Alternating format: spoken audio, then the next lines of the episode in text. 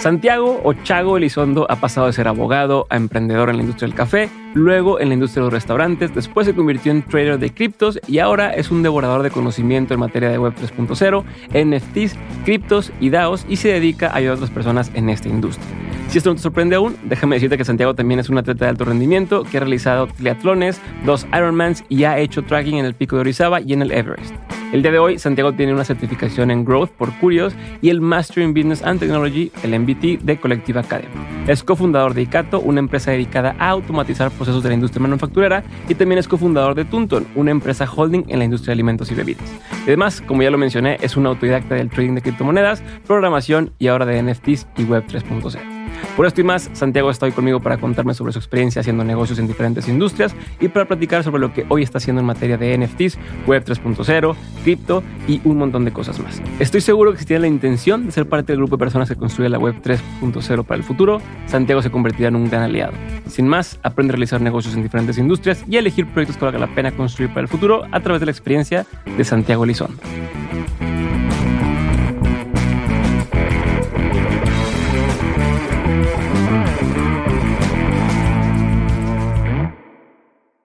Bienvenido, Chagua de Mentes Podcast. Gracias por tu tiempo. Tenía mucho tiempo queriendo platicar contigo. Ya alguna vez estuve yo en tu podcast. Ya una vez fuimos colegas y compañeros ahí en, la maestría de Colectiva Academy. Entonces, te conocía, no te conocía tanto. Quería hacer un episodio para que me explicaras sobre el tema de Web 3.0, NFTs y demás. Y cuando me clavé, dije, vamos a hacer un episodio de Mentes y más adelante haremos la clase. Entonces, voy a arrancar con, sí quiero tocar bien leve el tema de qué es qué estás haciendo ahorita con, con Web 3.0 y luego vamos a regresar para ver cómo llegaste hasta aquí. ¿Va? De acuerdo. Entonces, en este momento de tu vida, ¿qué estás haciendo relacionado con Web 3.0, NFTs, todo el tema de DAOs? Así me pasa el, el panorama de eso. Específicamente, estoy ayudándole a la gente a entender qué es el Web 3.0 y a quienes lo entienden y quieren subirse a este barco, estoy facilitándoles hacer esa, esa subida, ¿no? Cómo aprovechar estas herramientas, qué proyectos pueden desarrollar en Web 3.0 y demás. Entonces, específicamente estoy haciendo eso. Paralelo, eh, en temas de Web 3.0, estoy en el desarrollo de un par de páginas eh, o plataformas. Una de ellas es para listar colecciones o proyectos que vienen en Web 3.0 y que la gente pueda estarse informando de ellos. ¿Es una mezcla entre un OpenSea o un, ¿cómo se llama el otro? No, eh, es, más como un calendario de qué va a suceder en qué días para que la gente pueda estar pendiente porque mucho, este espacio avanza demasiado rápido. O sea, una semana en el tema de Web 3.0 es como seis meses en, en el mundo tradicional, ¿no? Entonces, es, es un lugar donde la gente pueda saber que el día X de mayo va a suceder esto, va a haber este lanzamiento, va a haber esto, y puedan estar aprovechando estos, estos post lanzamientos y demás. Otra de ellas todavía está en early stages, pero me he dado cuenta que hay un mercado grande para personas que quieren eh, tradear o comprar y vender activos digitales, llámese criptomonedas o NFTs, sin necesariamente pasar por un exchange. Entonces, estoy trabajando en una cosa que se llama Swap, que es un peer-to-peer market. O sea, donde no tengas que subirte un exchange, donde Diego tiene X eh, criptomoneda, Chago quiere X criptomoneda y tú y yo ser ese enlace, ese vínculo entre alguien que quiere vender, alguien que quiere comprar y ya se pondrán ellos de acuerdo si le hace una transferencia, si se lo paga en efectivo, si tendrán que hacer lo que quieran. Y ya ustedes se encargan de hacer en el blockchain el, intercambio? O... La idea fundamental es, es una cartera concentradora donde el vendedor manda su activo digital ah. y, tiene publicado ahí, voy a, inventar un número, de, quieres vender un Ethereum, Diego. Entonces tú tienes, para poder publicarlo, tiene que estar en tu cartera en nuestra plataforma. A la hora que...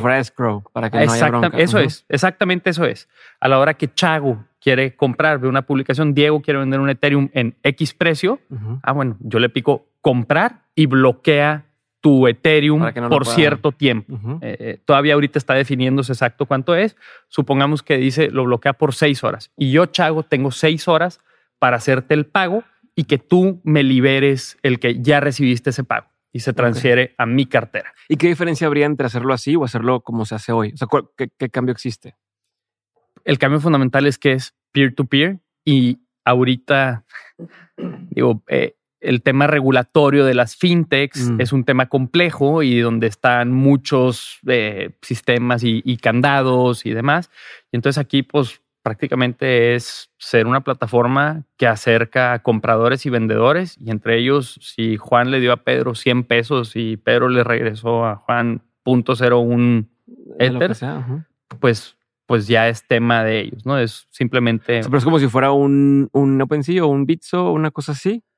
No necesariamente porque en Bitso tú no sabes a quién le estás ah, comprando. O sea, en Bitso es, invisible. o sea, es ponerle cara al que vende y al que compra. Ajá. No, es, hacerlo más humano, más personal. Más humano y, y quitando trabas burocráticas del medio. Para que tú puedas fondear Bitso, el dinero tiene cierto límite que tú puedes fondear. Hay 4.500 eh, pesos, es un, el primer límite y demás. Y, mm. y, aquí, pues, si tú quieres vender 100 Bitcoins, tú puedes vender 100 bitcoins. Ya, este. ya.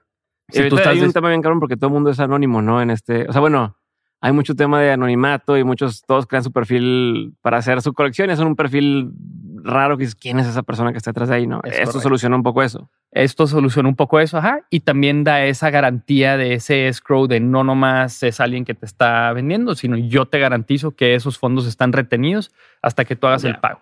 Chingón. Entonces estás haciendo estos dos proyectos. Es correcto. Y aparte, eh, aparte el curso para gente, es un curso introductorio, porque me, pues me ha, tocado que, que, personas que quieren subirse a este barco todavía no entienden mucho de la terminología, de cómo funciona, de qué es el blockchain, qué es un NFT, qué es el DAO, cómo se compra y vende un... Y también las herramientas prácticas, o sea, qué realmente necesito, dónde tengo que abrir una cuenta, este, cómo la fondeo, cómo, qué es MetaMask. Hay mucha fricción ahorita para llegar a comprar uno, ¿no? O sea, si, si yo no sé nada, nomás he escuchado y quiero comprar uno, es, ah, primero haz una cuenta de no sé qué y luego abre un wallet aquí, pero, ah, ¿qué tipo de NFTs a comprar? Ah, pues cámbiate de cartera a una que, que soporte Solana o soporte tal madre. Y muchos pasos. Sí, y hay mil variantes. O sea, ¿qué tipo de cartera es? ¿Es una cartera de un exchange donde tú no controlas las mm. claves? ¿O es una cartera hardware wallet, que es como este USB, este o es. Entonces, como el entender todas las posibilidades que hay y, facilitarles esa pues, interacción con el Web3. Ok, y última cosa de lo que está haciendo ahorita, el F-Baders. F-Baders es una colección de NFTs que, que lancé yo. Eh, personalmente, la verdad es que fue, o más bien es un proyecto personal que lancé como piloto para probar mis habilidades en el espacio. Eh, este, he estado por los últimos meses muy enfocado en este tema y me metí a aprender programación, específicamente Solidity, que es el lenguaje que utiliza Ethereum para para programar y codificar los, los contratos inteligentes o smart contracts. Y entonces dije, ¿sabes qué? ¿Cómo, ¿Cómo puedo volver este aprendizaje algo real, algo tangible, no nomás ver y que es una función y demás? Dije, pues voy a lanzar una colección y voy a programarla en el blockchain y voy a hacer el smart contract y hacer una, una se, llama minting, cuando tú compras directo de un contrato en el blockchain. Voy a hacer una minting app este, y voy a integrarlo con una página de internet. Y entonces este fue mi proyecto piloto y lo lancé, digo, lo, hice público, lo lancé en un blockchain que se llama Polygon, no necesariamente en Ethereum, que Polygon es, eh, es un blockchain ahorita vamos a hacer la versión para todo público y ya después haremos la versión así más específica. Pero, sí, pero bueno, prácticamente se lanzó es, otro tipo de este, moneda y otro tipo de blockchain que está más barato. Así como ponerlo en, términos así. en términos generales coloquiales, pero usa el mismo lenguaje y usa las mismas funciones. es más accesible para alguien comprar porque requiere de menos eh, Exactamente. complicaciones. Y también es más accesible montarlo porque en el blockchain eh, específicamente en temas de smart contracts, existe algo que se llama gas fee.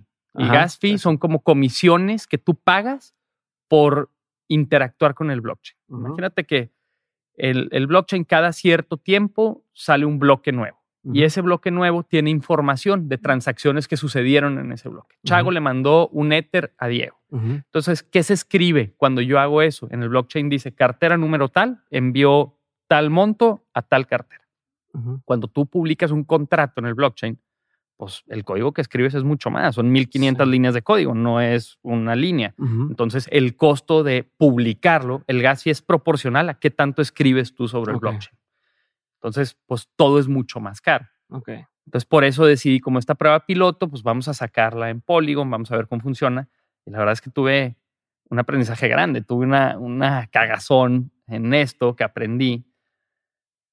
En el tema de NFTs, este, que, que fue esto lo que saqué en NetVaders, algo valioso es como qué tan raro es tu NFT dentro de la colección. ¿no? O sea, hay 10.000 este, tokens o 10.000 fotografías. Y hay unas que son más raras que otras. De esos, dentro de esos 10.000 va a haber mil que son de tal monito, mil de tal, pero tienes unas que son, solo hay cuatro de esta en toda la colección. y pues una estupidez como, ah, es en blanco y negro y todos los demás son a color y tienes cinco que son en blanco y negro, entonces chingón, ¿no? O, Exactamente. Mil que tienen una, estrellita en la frente y cambia. Ahorita quienes estén escuchando esto pueden ir a ver una colección de las más famosas que hay. Se llama Board Ape Yacht Club y van a ver unos changos y pueden ver los changos que tienen ojos de láser son más poquitos y comparen el precio que están viendo del chango más barato que ven publicado con el más barato que tiene ojos de láser y se van a sorprender. Seguramente es al menos el doble o triple de lo que cuesta el otro. Pero bueno, el punto es dentro de este proyecto piloto que yo lancé, había unos más raros que otros, había unos que eran prácticamente únicos. Y yo me adelanté porque en, algunos proyectos lo que sucede es tú tienes en el blockchain la imagen de, tu NFT y luego tienes una versión de alta resolución ya eh, hosteada en tu página de internet donde la gente puede descargarla para utilizarlo para lo que cada quien quiera, para su fondo de pantalla, para su celular, para imprimirlo en una camiseta, lo que quiera cada quien. Yo me adelanté y subí un archivo que era invisible, o sea, no estaba publicado en una dirección dentro de vaders.io, diagonal, colección, diagonal, bla, bla, bla. Y resulta que yo lo puse ahí y dije, ya cuando sea el momento, pues lo revelo, a todo. Ajá. se llama un reveal y la gente va a poder venir a agarrarlo. Ah, bueno, pues resulta que alguien allá afuera en el mundo del internet, no sé ni de dónde, o sea, no sé si gringo, ruso, de donde sea, hizo algo que se llama web scraping de mi página de internet, donde puede ver todo lo que hay, aunque no esté público y no esté indexado en Google. Sí, con todo el directorio de las páginas internas. de hecho, eso es, eh, eh, o sea, es una búsqueda de todos los directorios que puede haber dentro de mi página. Y esta persona encontró que había un archivo que decía colección y entonces se dio cuenta cuáles eran los más raros, porque ahí estaban cargados que el token número uno es este, el token número...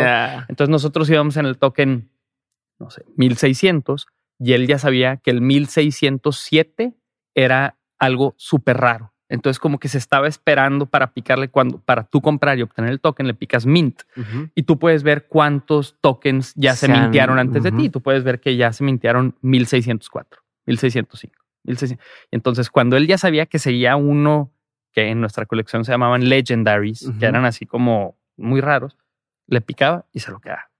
Y luego 100 eh, tokens después, otra vez. Y nadie se había dado cuenta ahí, ni yo me había dado cuenta, porque cuando tú sacas un NFT, tú, eh, me voy a ir un poquito para atrás. OpenSea es como un mercado libre o como un, eBay de NFTs. Ajá. Más que un Amazon, es como un mercado libre porque son entre personas directamente. Entonces yo publico, yo tengo este NFT y lo vendo en tanto. Bueno, está bien. Cuando la gente empieza a hacer el mint o esta compra inicial del contrato, pues ellos ya tienen su token y lo ven en, en OpenSea y pueden decir, lo quiero vender en tanto. Existe algo antes de que se revele la colección que tiene una imagen genérica para toda la colección. Entonces tú puedes decir, se van a revelar, cada quien va a saber lo que tiene realmente. Ahorita estás comprando a ciegas y vas a saber 48 horas después de que iniciemos la venta pública. Esto sucedió. Nosotros teníamos una imagen genérica, que era la que se mostraba hasta 48 horas después de que se revelara la gente iba a saber lo que tenía. Pero esta persona ya sabía, porque tú puedes ver, el Diego tiene el token número 104, pero no sabes qué hay todavía. Él ya sabía que era el 104. Entonces empezó a hacer, tú puedes hacer, aunque la gente no lo tenga publicado para venta, tú le puedes hacer una oferta a alguien. Yo puedo ver que tú tienes el 104 y yo te mando una oferta por punto un ether. Ajá. entonces, pues tú dices, oye, pues si toda la colección yo estoy viendo que está en en punto .05 y a mí me están ofreciendo punto .1, pues lo vendo. Pues lo vendo, pues cuesta el doble de lo que están ofreciendo. pero no sabían que estaban vendiendo todos los raros y legendarios. entonces un cuate se papeó con todos los raros. Un cuate se papeó y empezó a comprar todos los raros. Cuando se hace la revelación y la gente empieza a ver lo que tiene, empieza a ver estas personas que dicen, no manches, vendí uno súper raro, bien barato, y otro, y otro, y luego resulta que la misma cartera había comprado muchos raros y empieza este rumor de que cómo esto fue un fraude, este, mm. seguramente las personas del equipo interno que ya sabían cuáles eran los raros vinieron a robarlos. Y la verdad es que es un tema explicar todo esto. Por, se usa la comunicación principal en temas de NFT, se llama Discord, el, como, así como decir WhatsApp, es el Discord. Entonces, explicarle a un servidor de Discord con 3.700 personas que el equipo interno no tuvo nada que ver y que teníamos un archivo de la colección escondida para que después pudieran ir a agarrar sus imágenes, pues la verdad es que es muy, muy... Sí, o sea, te chamaquearon, fue, tu primera Claro, sí, lo que digo es, para con la comunidad también es difícil eh, explicarles este mensaje. Este, entonces, pues bueno, fue un aprendizaje grande donde no reveles nada, o sea, no tengas en la web, aunque esté escondido, aunque nada, no se puede revelar nada hasta que sea el momento. Ok. Este, ¿Y qué va a pasar con eso? O sea, ¿qué va a pasar con... con...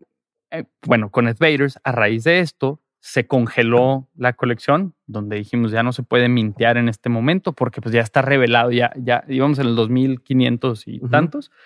Ya saben que el 2602 ya, como está en el blockchain, ya no lo puedes modificar, ya está ahí. Entonces, entonces, ¿qué se hizo? Se le hizo un reembolso a todas las personas que pagaron por su NFT, porque también se regalaron muchos. Entonces, los que se regalaron no hubo un reembolso, pues esos se pueden quedar con su NFT gratis que obtuvieron. Los que pagaron se les reembolsó el dinero y estamos lanzando ahora la misma colección de NFTs de Advaders con unos diferenciadores, tienen fondos diferentes y demás para que sea visualmente distinto e identificable en Ethereum. Estamos llevándonos la colección de Polygon, que fue una prueba piloto, a Ethereum, donde está el mercado realmente grande, o grueso de, de, los NFTs. Y todas las personas que tienen un token de la colección original van a poder mintear gratis de la colección nueva. O sea, es decir, de los 10.000, 2.500 que ya tenían los Advaders originales, van a poder ir a obtener uno gratis. Tienen que pagar su gas fee. Sí, pero eso es por independiente. pero es independiente al costo del NFT que es gratis para ellos. ¿Y el cuate este qué va a pasar? ¿Cuál? El, pues el, que se papió de todo. Ajá. Pues ya se papió el blockchain, no puedes hacer nada retroactivo. Pero igual ya más o menos perdió todo. O sea, perdió el valor porque la gente ya no le interesa eso. Ahora le interesa la nueva colección. Entonces, pues se quedó con estos NFT raros pero la verdad es que el valor de un NFT va en función de la oferta y la demanda. Entonces, si nadie más lo está queriendo comprar, por más que sea muy raro, pues no lo puedes vender. Y ahí es donde está también el tema que mucha gente dice, quiero hacer mi NFT. Eh, ¿Quién te conoce? ¿O cuál es el, el, punto? no, exactamente. Porque hacerlo es relativamente fácil, entre comillas, ¿no? Este, o, Puedes tener la parte. Pero, pero de ahí a que realmente alguien lo desee y lo quiera comprar y de ahí salga ese tema de oferta y demanda, híjole, ¿no? La acabas de dar, o sea, justo en el clavo. El tema central para que un NFT sea exitoso es la comunidad que hay alrededor de él y por ende qué tanta demanda tiene. Tú puedes tener el NFT más padre en los ojos de alguien, más bonito, más etcétera, pero si no hay ese mercado ávido por comprarlo, nunca va a valer nada. Entonces, ¿Qué es lo que sucede, por ejemplo, ahorita con una de las colecciones también más famosas? Las dos más famosas en este momento que estamos hablando son Bored Ape Yacht Club y CryptoPunks. Ajá. CryptoPunks. Tú tienes uno, ¿verdad? No, yo no, ah. no, no OG, pero, pero por ejemplo, los CryptoPunks ahorita, el más barato que tú podrías estar comprando en este momento, te va a costar 150 mil dólares. El más barato de la colección. Se mintearon gratis. O sea, cuando salieron en su momento, la gente iba y los obtenía gratis, porque lo hicieron también como un proyecto de vamos a ver cómo funciona esto del blockchain. Entonces, esos. Está claro porque nunca sabes qué puede pasar con ese tipo de cosas, ¿no? O sea, digo, antes de que avances, hoy estaba escuchando una entrevista con, con el cuate que hizo Ethereum, con este Vitalik. Vitalik Buterin. Vitalik, y cómo le habían mandado em, de este Shiba Inu. O sea, que primero le mandaron de otra moneda, pero lo mandaron de, la de Shiba Inu, que era como esta versión de, de Dogecoin, que son monedas, no, no es eh, eh, NFTs. Le mandan a su wallet X cantidad. Como que, ah, pues a ver qué. Y de repente, pup, empieza a subir y se convirtió en una cantidad estratosférica de lana que lo va todo en una parte y tal, pero que era como una cosa que empezó como una broma, o incluso el Dogecoin empezó como una broma. Sí. Y de hecho, esas, esas dos monedas que acabas de decir les llaman meme coins, porque literalmente empiezan, o sea, de juego, de broma. Es como, ah, vamos a hacernos nuestra propia moneda. Y resulta que empieza a haber un mercado y resulta que alguien empieza a querer pagar por ella y empieza a subir de valor. Y de repente, en el caso específico de Dogecoin, Elon Musk la agarra de bandera y empieza a decir, vamos a aceptar Dogecoin para Tesla. Puedes comprar tu Tesla con Dogecoin.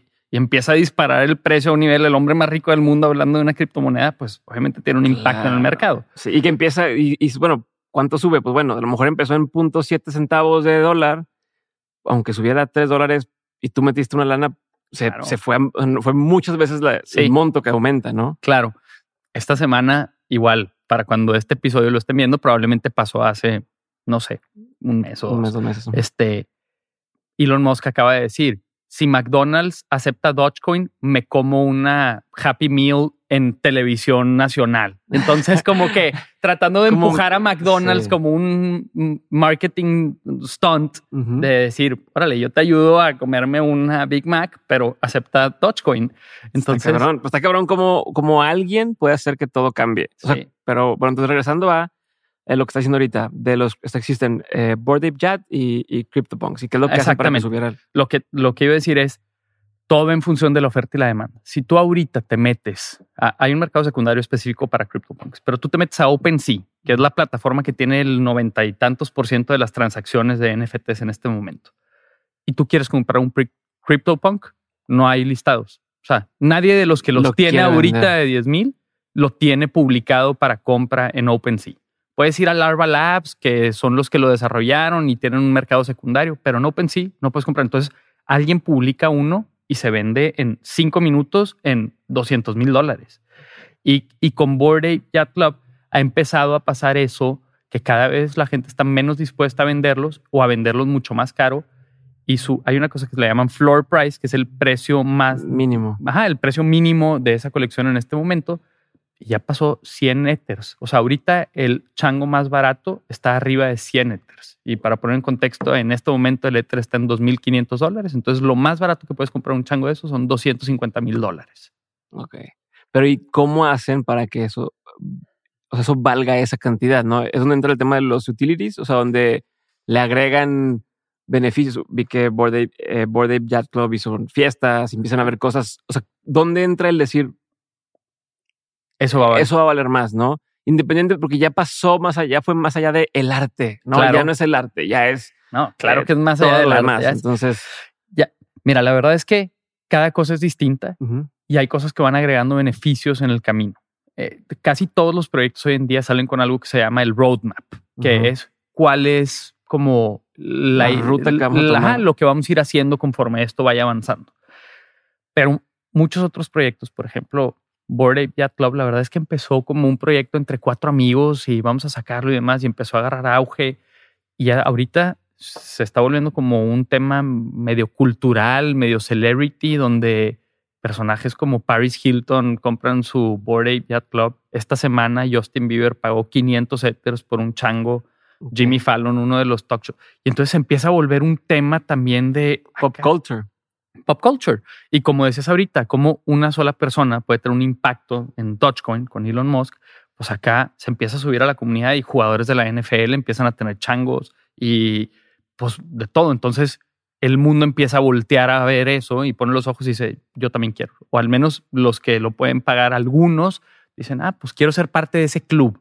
Se vuelve como una especie también, digo, está muy raro y muy, sí, como un membership card. Sí, sí, sí, soy parte de este la élite, soy parte del grupo de esto. ¿Por qué, la gente paga por un Rolex lo que paga cuando con un Casio también por 25 dólares pueden ver la misma hora? Pues como que sienten este glamour de yo, yo tengo esto y demás, ¿no? Ok. Mm. Este, hay otros, hay unos que son meramente arte y te dicen esto es un proyecto para que lo uses de profile picture. Y hay otros que tienen alguna utilidad. Y aquí entra, por ejemplo, el, el metaverso, que es otro tema completamente, pero dentro de este metaverso, el tú tener un NFT te desbloquea hacer ciertas cosas. Te desbloquea, por ejemplo, poder jugar cierto juego o poder, este, no sé, cualquier cosa. Empieza a haber también beneficios en el mundo real, donde tú ahorita mencionabas una fiesta. Empieza a ver estas fiestas exclusivas. Hace poquito, este, los Winklevoss Brothers, que son esto, Nemesis de Mark Zuckerberg, y si vieron la película Social Network, es uno de los inversionistas más grandes que empezaron el tema de cripto con Bitcoin en algún momento fueron los que más Bitcoin tenían en el mundo. Y ahora también están metiéndose este tema de NFTs. Y hicieron una fiesta en Miami donde solo podían asistir los que tuvieran cierto NFT, ¿no? Estas colecciones. Entonces asistió una Kim Kardashian, asistieron pues estos, algunos tech billionaires y demás. Entonces como que les da este, sí, la verdad. O sea, ¿qué tendría que hacer alguien en Latinoamérica para que su NFT subiera de precio? Generar demanda. Porque, porque empieza a haber proyectos, pero yo veo ese mismo tema de tendría que volverse algo tan deseable que, a que suba y además algo que no sé si todo el mundo que quiere subirse al mundo de NFT está viendo de NFT, o sea, de, crear colecciones, es el tema de cuánto tiempo le vas a dedicar a eso. O sea, mi paralelo es Patreon. No es una estupidez, pero decir, voy a abrir mi cuenta de Patreon, ¿no? Y qué hacer mi comunidad, hasta se mame eh, mi comunidad y tal empiezan a tener esto, sesiones en vivo cada mes, ¿no? Y tal. Oye, a los seis meses, oye, ya me cansé, oye, no tengo tiempo, ¿no? O, eh, eh, oye, después de un año, después de años, ¿cómo mantengo a la comunidad entretenida o a la comunidad eh, prendida? Y muchas veces eso es algo que pone una cantidad de dinero que no es comparable con, con una cosa de estas.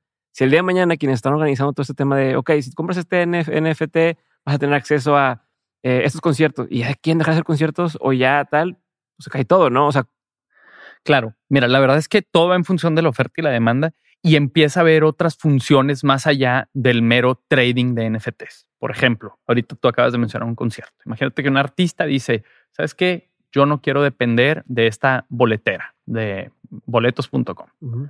Voy a lanzar un NFT y mi ticket de entrada en mi concierto va a ser este NFT. No significa que tiene que ser para siempre. Puede ser un evento único. Quienes tengan este NFT pueden asistir a mi gira World Tour 2022. Entonces, la gente en vez de comprar su boleto, compra su NFT y ya después, si llega a haber algún mercado secundario para él después del evento, pues qué padre que alguien te pagó por tu boletito, ¿verdad? Eh, pero la función principal de ese NFT era tener, tener ese boleto para ese concierto. Otro ejemplo, por ejemplo, se empiezan a utilizar también como certificados de autenticidad.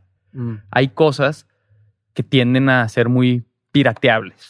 Este, bolsas de lujo, tenis, reloj, sí. Entonces imagínate que ahora alguien que está dispuesto a pagar 10 mil dólares por un reloj o por una bolsa, le pueden entregar su reloj físico y además le dan un NFT, un token que viene del contrato original de la marca, donde puedes tú comprobar, en vez de tener tu certificadito en una tarjeta. Físico, que a veces también se puede falsificar fácil. pues tienes tú en, amparado en el blockchain que tú se lo compraste a esa empresa y que te dieron tu token por esto. Entonces es un medio como de comprobación. Temas de educación. Y la verdad es que ahí está un poco más, más lejano en las instituciones tradicionales pero yo sí lo veo sucediendo en instituciones un poco más innovadoras, donde yo tomé un curso en un lugar que se llama Build Space, de, se llama Build a Web 3 App. Y el curso que yo tomé era Launch Your NFT Collection. El certificado que te dan ya no es un PDF que dice Santiago hizo esto, te dan un NFT que comprueba que tú completaste ese curso. Y entonces el mercado de ese NFT no es, no es tradearlo, es comprobar que yo, tenedor de esta cartera, hice esto. Entonces, imagínate, tú y yo ahorita hablábamos de Collective Academy. Esa es una institución que tal vez no está tan, tan regulada por las instituciones educativas y puede permitirse expedir estos certificados en blockchain, donde sus alumnos puedan comprobar que hicieron su maestría de un año y medio o de un año, este, a través de este NFT, de este tenedor. Entonces ya no es para comprar y vender, ya es un medio de comprobación. Sí, sí, ya estás usando la tecnología para algo más, no es, no es para especular, es como decir, usar una firma electrónica, ¿no? Eh, o sea, ya es un uso que se le da a esa herramienta para un beneficio práctico y ya. Claro. Ok. A ver, este equipo vamos a irnos por un chorro de temas, entonces prefiero lo que te dije, vamos a hacer un episodio específicamente de esto, no hablemos más de este tema. Órale. Vamos a regresarnos a tu vida y antes de eso es cómo llegaste a esto. O sea, a ver, tú has tenido restaurantes, eh, estuviste en Australia este, seis meses arreando este, eh, vacas, eh, has subido, has hecho Ironmans, has estado en un montón de cosas, estás en Entrepreneurs Organization, cuando estabas en la universidad estabas en todos los, ¿cómo se llama? Las mesas directivas, haciendo un montón de cosas y tiras de misiones y como que me da la impresión de que, de que es este güey que todo le sale bien, que todo hace, ¿no? Y no nada más en lo, ah, es que este güey es muy intelectual y saca diplomas, o, este güey es muy atleta, haces las dos, la combinación de todo, más emprender, más ser buen estudiante, y cabrón, ¿cómo chingón le haces? ¿No? Entonces, así, así tal cual te la pongo. Entonces, quiero entender todo eso ahorita, empezar por cómo hace el brinco a esto. O sea, ¿por qué te metiste el tema de cripto? ¿Por qué de cripto metiste a esto? Eh, ¿No? ¿Y, dónde me sí. interés? Y luego nos iremos regresando un poco. Ok.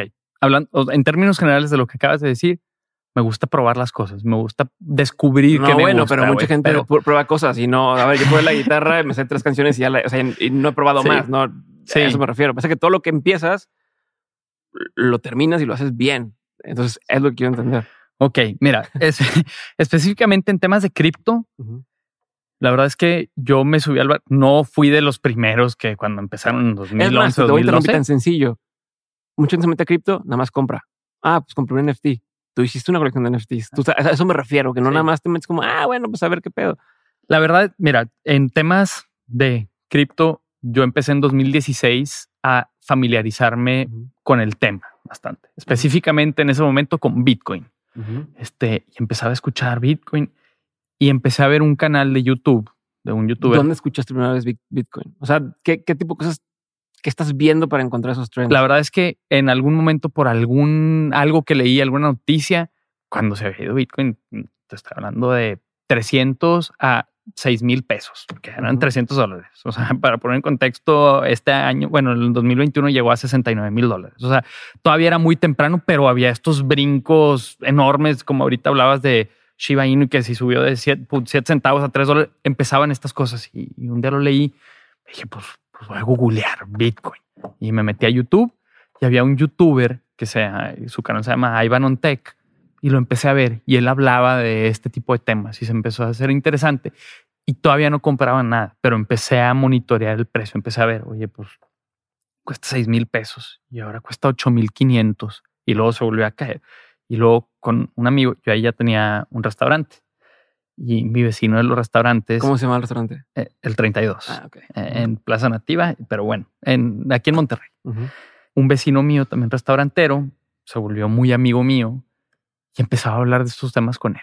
Y decíamos, no manches, güey, si lo hubiéramos metido cuando costaba 6 mil, ahorita ya está en 12 mil pesos, como ya hubiéramos duplicado la lana, no sé qué estamos. Uh -huh. Y entonces dije, pues, pues es mejor tarde que nunca, porque siempre es ese sentimiento es que ya me ya la perdí, güey, uh -huh. porque ya se duplicó, ya se quintuplicó, chin, ya es muy tarde. Y, y, y, es algo que he aprendido también que la gente siempre dice, o sea, cuando valía 12 mil, decían, es que ya me la perdí, güey. Entrado, cuando valía, yo pasé de 17 a 30 mil y luego gente, no, ya ahorita lo subí a 60 mil pesos y gente ya ahorita y luego cayó, tengo que cayó. Ajá. Y todo, siempre ya fue, ya fue. Entonces un día me armé de valor y dije, pues, me vale, o sea, la verdad es que no creo que hayamos llegado al final de esto pues voy a comprar algo. Y compré un poco.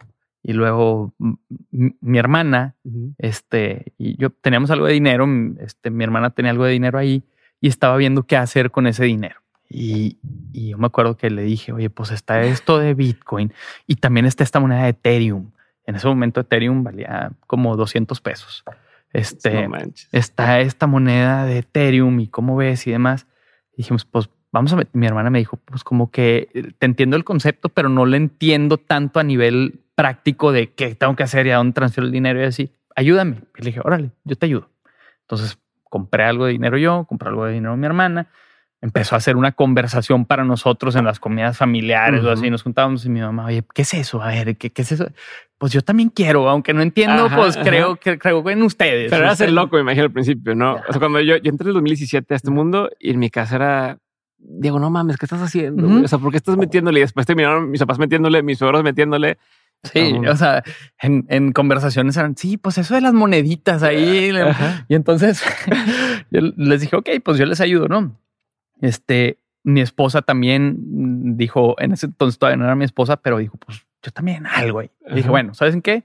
vamos a hacer un fondito. Eh, realmente ese fondito era familiar, o sea, era dinero mío y un poco o sea, de mi hermana, de mi mamá y de la que ahora es mi esposa. Este, oye, pues nos empezó a ir a todo dar. Y empecé a, pues cuando empiezas a ganar dinero en algo o empiezas a ver que crece, pues te clavas más, le pones más atención. Oye, pues bueno, a ver, ¿qué puedo hacer con esto? Yo en ese momento todo nuestro dinero estaba en Bitso, que es la plataforma, pues, prácticamente es la única ahorita en la que en México puedes pasar de pesos a cripto.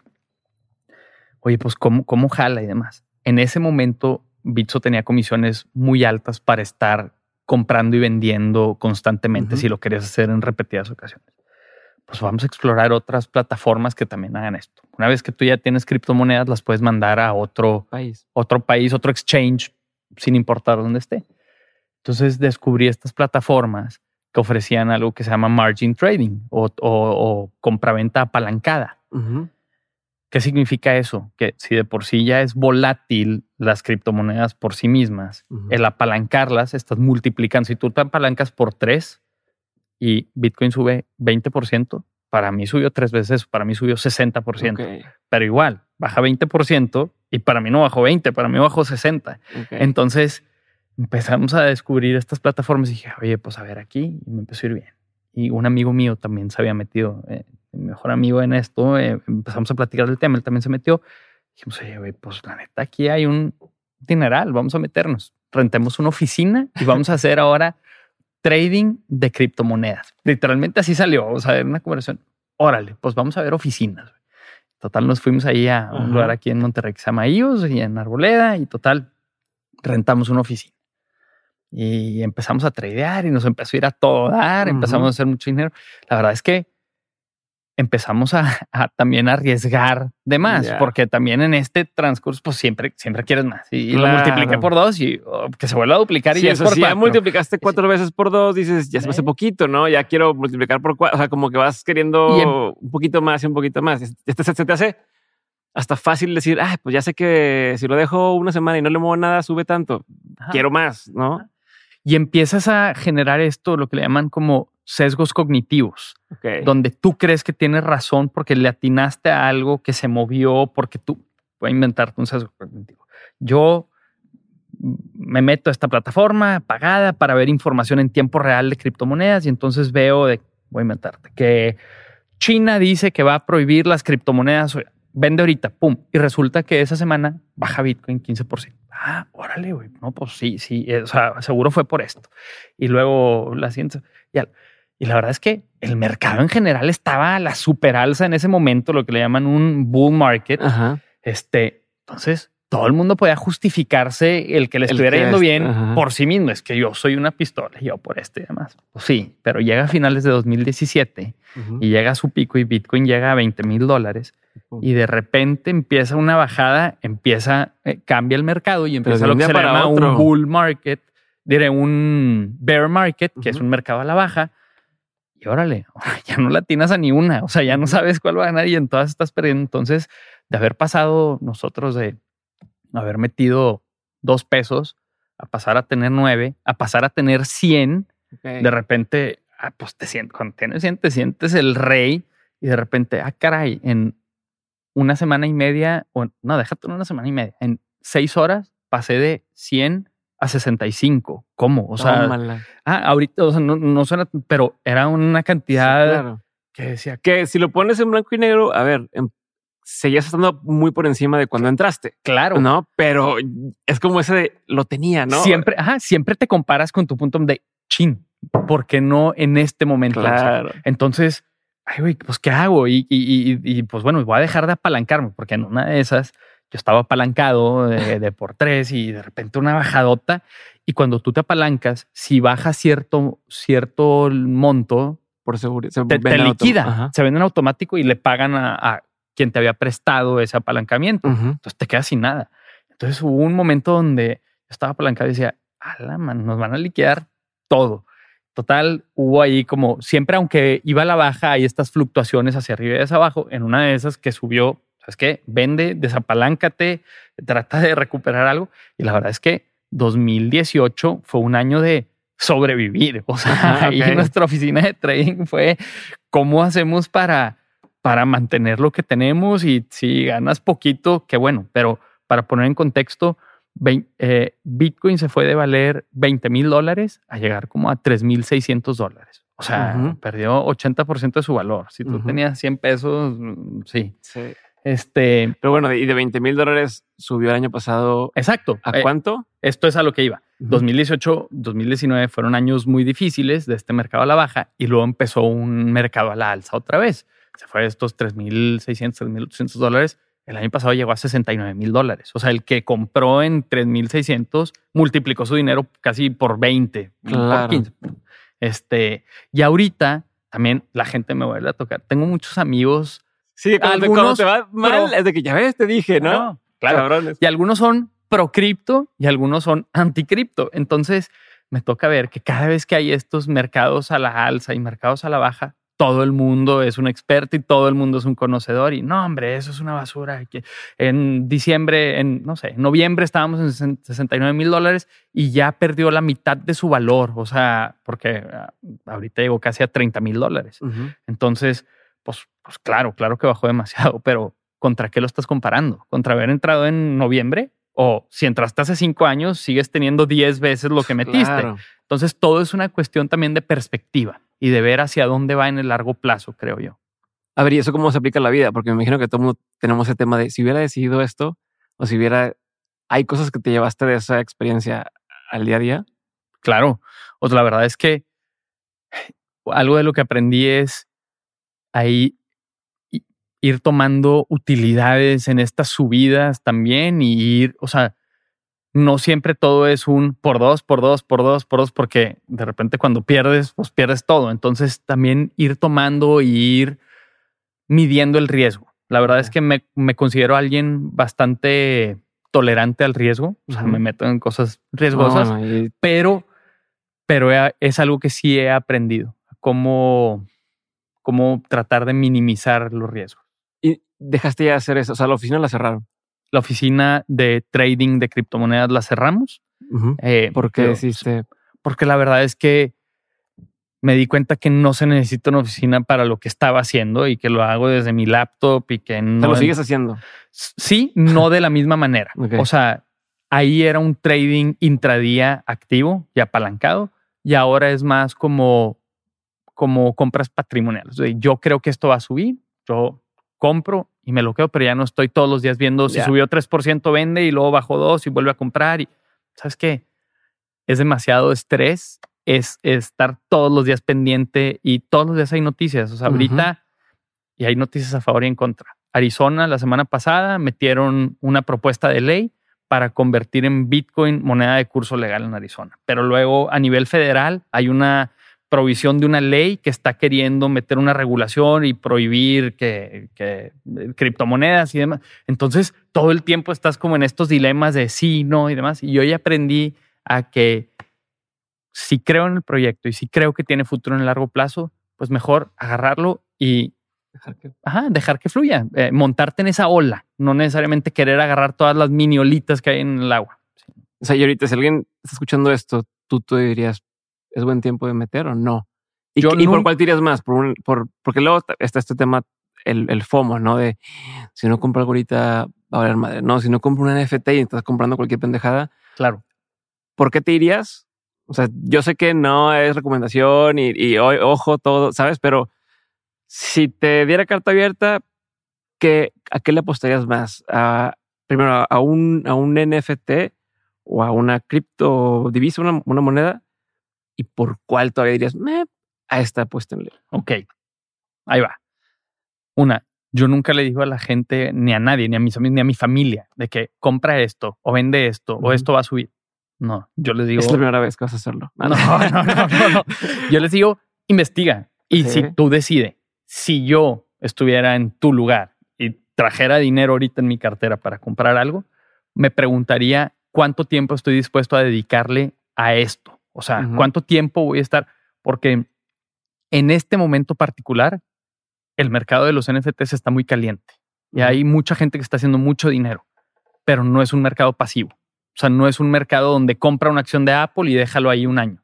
Es un mercado donde personas compran un NFT y literalmente en cuestión de 15 minutos de que se mintió y pues se, se vendió por completo la colección, fue un sold out. En 15 minutos hay personas que un NFT que costaba 350 dólares lo están vendiendo en 5 mil dólares. En nada, en un lapso de una hora. Y dices, ¿cómo? Pues es un 15x de mi dinero. Pero también eso que compraste en 350 dólares puede que pasen 7 días y vale 32 dólares. Entonces, pues, pues perdiste 90% de tu dinero. Entonces, tienes que, si quieres entrar a este mercado, mi recomendación es investiga y estate dispuesto a estar al pendiente de, ¿sabes qué? Hubo un pico, vende, ya me salgo de este proyecto o, mm, no sé, compra cuando creas tú que está muy bajo para lo que vale. Si quiero hacer algo más pasivo y dedicarme a mi trabajo tradicional, que voy a una oficina y demás, yo me iría más por alguna criptomoneda mm, todas son volátiles, pero dentro de las volátiles de las que le llaman Big Market Cap, que en este caso son Bitcoin y Ethereum. Eh, y escogería algo, compraría y lo dejaría ahí un buen rato reposar. hay que estar conscientes que hay que tener estómago para aguantar, porque como ahorita está en 35 mil dólares, para cuando salga otro episodio puede estar en 12 mil dólares, pero igual puede estar en 70 mil dólares. Entonces, yo creo que a la larga va a tender a seguir subiendo, porque cada vez hay más conocimiento de qué es, cada vez hay más demanda y la oferta no es algo discrecional. O sea, no pueden decir mañana va a haber el doble de bitcoins. No, el, programa de cómo se van a ir liberando las bitcoins solo va a llegar a haber 21 millones de bitcoins en el mundo en toda la historia. Y ya está programado cómo se van minando por bloques. Entonces, la demanda puede subir, pero la oferta va a seguirse en el mismo nivel yo me iría por ahí si quiero algo más pasivo. Eh, si esa es la analogía o si es la, el paralelo de una, colección de NFTs con Bitcoin, pues los NFTs, como dices, oye, hay 10 mil de esta colección y se chingó, ya no hay más, y más sube el precio y sube el precio y sube el precio, pues en algún día Bitcoin va a seguir pasando lo mismo. Podría llegar a pasar lo mismo, ¿no? Donde ya no hay más. Sí. Y yo quiero salir del club de los que tienen Bitcoin, entonces estoy dispuesto a pagar más por tener una madre de esas. Claro.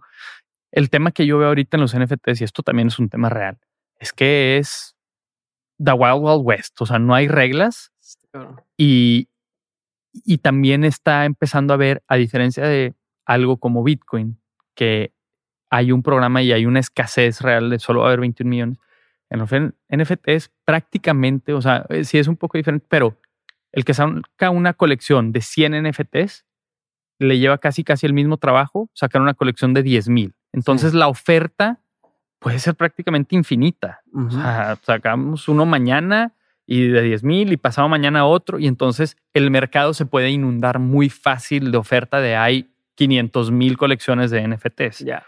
En criptomonedas también alguien puede sacar sus criptomonedas, pero esa etapa en las criptomonedas ya la vivimos y fue en 2017, cuando empezaban estos, le llaman ICOs. Como en las acciones existe esto que se llama un IPO, que es Initial Public Offering, que es cuando sale a la bolsa una empresa en las criptomonedas le llaman ICOs, que es Initial Coin Offering, que es la venta inicial de una moneda cuando sale a la luz, ¿no? Y entonces todo el mundo empezaba a hacer monedas, que era cuando también nacieron muchas de estas meme coins. Sí. Y dices, pues, pues ahorita en los NFTs también es algo que está sucediendo. Algunas van a sobrevivir y como Dogecoin se fue al cielo, algunos NFTs se van a seguir yendo al cielo, pero muchos van a morir en el camino, como todas las burbujas que ha habido. En los principios de los 2000 estuvo la pues, la burbuja del dot com. Sí. Y muchas empresas tenían valuaciones ridículas que no tenían nada, tenían el nombre de un dominio comprado prácticamente, y, pero ya valían millones y millones de dólares. ¿Y qué pasó? Pues en un momento sí tronó la burbuja y sí, muchas murieron, pero las que sobrevivieron hoy son los jugadores dominantes del mundo digital. Son los Google, son los Amazon. no todo el mundo murió ahí. Pues, claro. Como es que hacerte verde, no, pues el dot com tronó la burbuja y todo el mundo se empinó. Entonces, no, o sea, hubo los que estaban haciendo las cosas como dices. Era un proyecto bien planteado. A lo mejor baja la evaluación temporalmente, pero. Pero hoy en día vivimos en ese mundo digital. O sea, no estoy hablando de vivir en el metaverso, pero hoy nos están escuchando tu podcast a través de Internet. O sea, ya sea en YouTube o en Spotify o en Apple, en algún lado que derive del Internet. La gente hoy compra más por Internet que nunca. Hoy consume. Entonces, sí ganó el Internet, aunque hubo esa burbuja que implosionó. Sí, ok. Híjole, es que te podemos tener muchos temas por ahí, pero no, vamos a regresarnos. Sí. ¿Cómo encuentras tiempo para hacer todas estas cosas, cabrón? O sea, a ver, te metiste a aprender programación, ¿no? O sea, aparte que tienes eh, tu, maestría y tu educación de, como abogado y lo que tú quieras, estos, estos programas, digo, estos eh, otros cursos y diplomados y demás, pero ¿a qué hora tienes tiempo de hacer todo eso? Tienes un restaurante, bueno, tienes una, una como una holding de varios restaurantes que son cuatro físicos, 20 dark kitchens. O sea, ¿dónde, cómo, cómo, cómo, cómo le haces? Precisamente por eso, ahorita, o sea, me di cuenta que, no es posible hacer todo. Más bien, puedes hacer casi todo, más o menos, o puedes hacer pocas cosas muy bien hechas. La verdad es que ahorita estoy pasando por una transición profesional donde me estoy volcando a este tema de Web 3.0, que Web 3.0 en resumido es blockchain, es finanzas descentralizadas, es DAO, que, son las siglas en inglés para decir una organización autónoma descentralizada, eh, criptomonedas, entonces, y metaverso. Eh, creo que esto tiene mucho potencial hacia el futuro.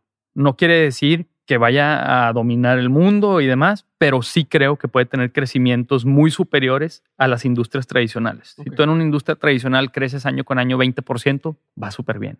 Yo creo que este tipo de industrias ahorita están listas para estar teniendo crecimientos de 100, 200, 300% anuales. Y quiero montarme en esa ola. Quiero, quiero ser, pues, siempre, o, o así lo entiendo yo, hay como estas eras de oportunidad. Y esas eras de oportunidad se capitalizan una vez. Y después hay jugadores muy esporádicos que logran sí subirse al running con estas empresotas. Pero pues si nos vamos a la era de bonanza del petróleo, fue cuando Standard Oil y de ahí nació Exxon y nació Chevron y nació Shell y, y ahorita montate a, pon una petrolera exitosa y ya está dominado ese mercado. Y lo mismo, por ejemplo, con el Internet. Hubo esta era .com donde nacen estos Amazon, Google y demás. Tú puedes hoy hacer un buscador y un indexador de páginas en Internet, pero compítele a Google. Está imposible. O sea, ya hay un, lo que le llaman the incumbents, o sea, estos jugadores grandotes que dominan. Y entonces creo que ahorita es una era donde en Web 3.0 todavía no hay muchos incumbents. Empieza en, en criptomonedas, Bitcoin, pues es el incumbent. E-, Ethereum también es un incumbent. Entonces, por eso estás, si tú y yo mañana decidimos hacer una criptomoneda, empieza a estar difícil competirle a Bitcoin. Sí podemos subir, pero empieza a estar difícil. Ya no, y creo que todavía hay una gran oportunidad en ese tema en Web 3.0. O sea, en temas de venta verso, en temas de quiénes van a ser, porque todo el mundo puede tener ideas de cómo hacer la ejecución de esas ideas. ¿Quién me ayuda a volver la realidad? Entonces, yo quiero ser parte de esa ola, que ayuda a volver realidad las ideas de las personas en el web 3.0. Quiero tener mi e-commerce store que dé beneficios a quienes compran y les dé tokens y demás. ¿Cómo hago eso? Yo te ayudo. Entonces quiero poder montarme en eso. ¿Y cómo administras la incertidumbre que viene con eso? Porque como dices, pues todavía está muy incierto para dónde va todo, qué sí se puede hacer, qué no se puede hacer, cómo lo piensas administrar. o, cómo, cómo le haces en tu día a día para no morirte de estrés, cabrón. Pues la verdad es que no, o sea, yo te ayudo a hacer tu proyecto realidad. No, no quiere decir que yo sea socio en tu proyecto. O sea, como si tú vas y construyes una página de internet, quien te la hace no necesariamente goza o se perjudica o beneficia del, de, por ejemplo, tú con los hacks pues el que te hizo la página más allá, Shopify, pues no importa tanto si tú eres un super vendedor o no eres. Entonces yo quiero ser ese puente de las personas con el web 3.0. Quiero que todos sean exitosos, pero yo me estoy montando más en la infraestructura de ayudar a la gente a subirse. Ok. A ver, pero entonces no me has contestado. ¿Cómo haces tiempo para todo esto? Ah, te decía, ahorita estoy pasando por una transición profesional donde decidí que para montarme realmente en esto y dedicarle lo que le quiero dedicar, pues necesito empezar a dejar las otras cosas en las que participo profesionalmente. Entonces, pues ahorita eh, los restaurantes estoy, estoy pasando por ese momento donde todavía es una transición para ahora sí estar 100% enfocado en Web 3.0. Ok, ¿cómo decías qué proyectos empezar? La verdad. O sea, ¿cómo decidiste entrar? O sea, antes estabas en el tema del café, luego estás en el tema de los restaurantes, no solo uno, o sea, fueron varias marcas. La verdad, vi una oportunidad yo tratando de ser un comprador de NFTs. O sea, específicamente pasando del tema de criptomonedas que ya te platiqué, en el tema de NFTs, empecé a leer sobre esto, y, igual que como con las criptomonedas, pues te empiezas a empapar el tema y empiezas a ver, oye, ¿cómo le están haciendo? Y están haciendo estas colecciones que generan mucho dinero. Y, por ejemplo, a mí, Gary Vee, ¿no? me imagino que lo ubicas, este emprendedor, sacó una colección de Be Friends y, y me empezó a causar curiosidad que este güey literalmente lo que hizo, hojas de papel, hojas de máquina con plumón y parecen, o sea, vayan a verlo, busquen. De, niños. Parecen exactamente dibujos de niños de kinder hizo un unicornio y lo dibujó así. Hizo un pingüino. Hizo, y le puso los B-Friends y dijo, ¿sabes qué? Esto lo voy a tokenizar como un NFT. Y lo sacó y hizo millones y millones de dólares digo, tener una utilidad, ¿no? Que era, si tú compras uno de estos, tienes acceso a una conferencia exclusiva cada no sé cuánto, Los un evento tal. Fueron posteriores. O sea, no fue en la idea inicial. Ya que empezó este mercado grandote y vio toda la comunidad y todo, ahora los B-Friends tienen acceso a esto que dices, a estas como conferencias y expos y demás. Pero y con su nuevo libro hizo una igual, ¿no? O sea, con un libro, si compras 12 copias, te doy un NFT. Ah. No sabes todavía para qué, pero mi punto es que cuando yo empecé a ver esto, se me hacía inconcebible. Decía, ¿cómo, ¿cómo alguien está pagando este dinero por un dibujo de Kinder? Y los Bored Apes y lo mismo. Y dije, a ver, quiero entenderlo más. Y entendiéndolo más, entendí que, que hay momentos y hay mercados. Y este es el momento y el mercado del NFT, que hay demasiado dinero fluyendo ahí. Y dije, ok, ¿cómo, ¿cómo capitalizo yo parte de esto? Al principio dije, voy a comprar y el primer NFT que compré, podría. O sea, como, como todo el mundo que entra, que cree que va a comprar algo y se va a multiplicar. Yo compré un NFT bastante caro, o sea, que, que, yo dije, pues yo sí, hay mucho futuro.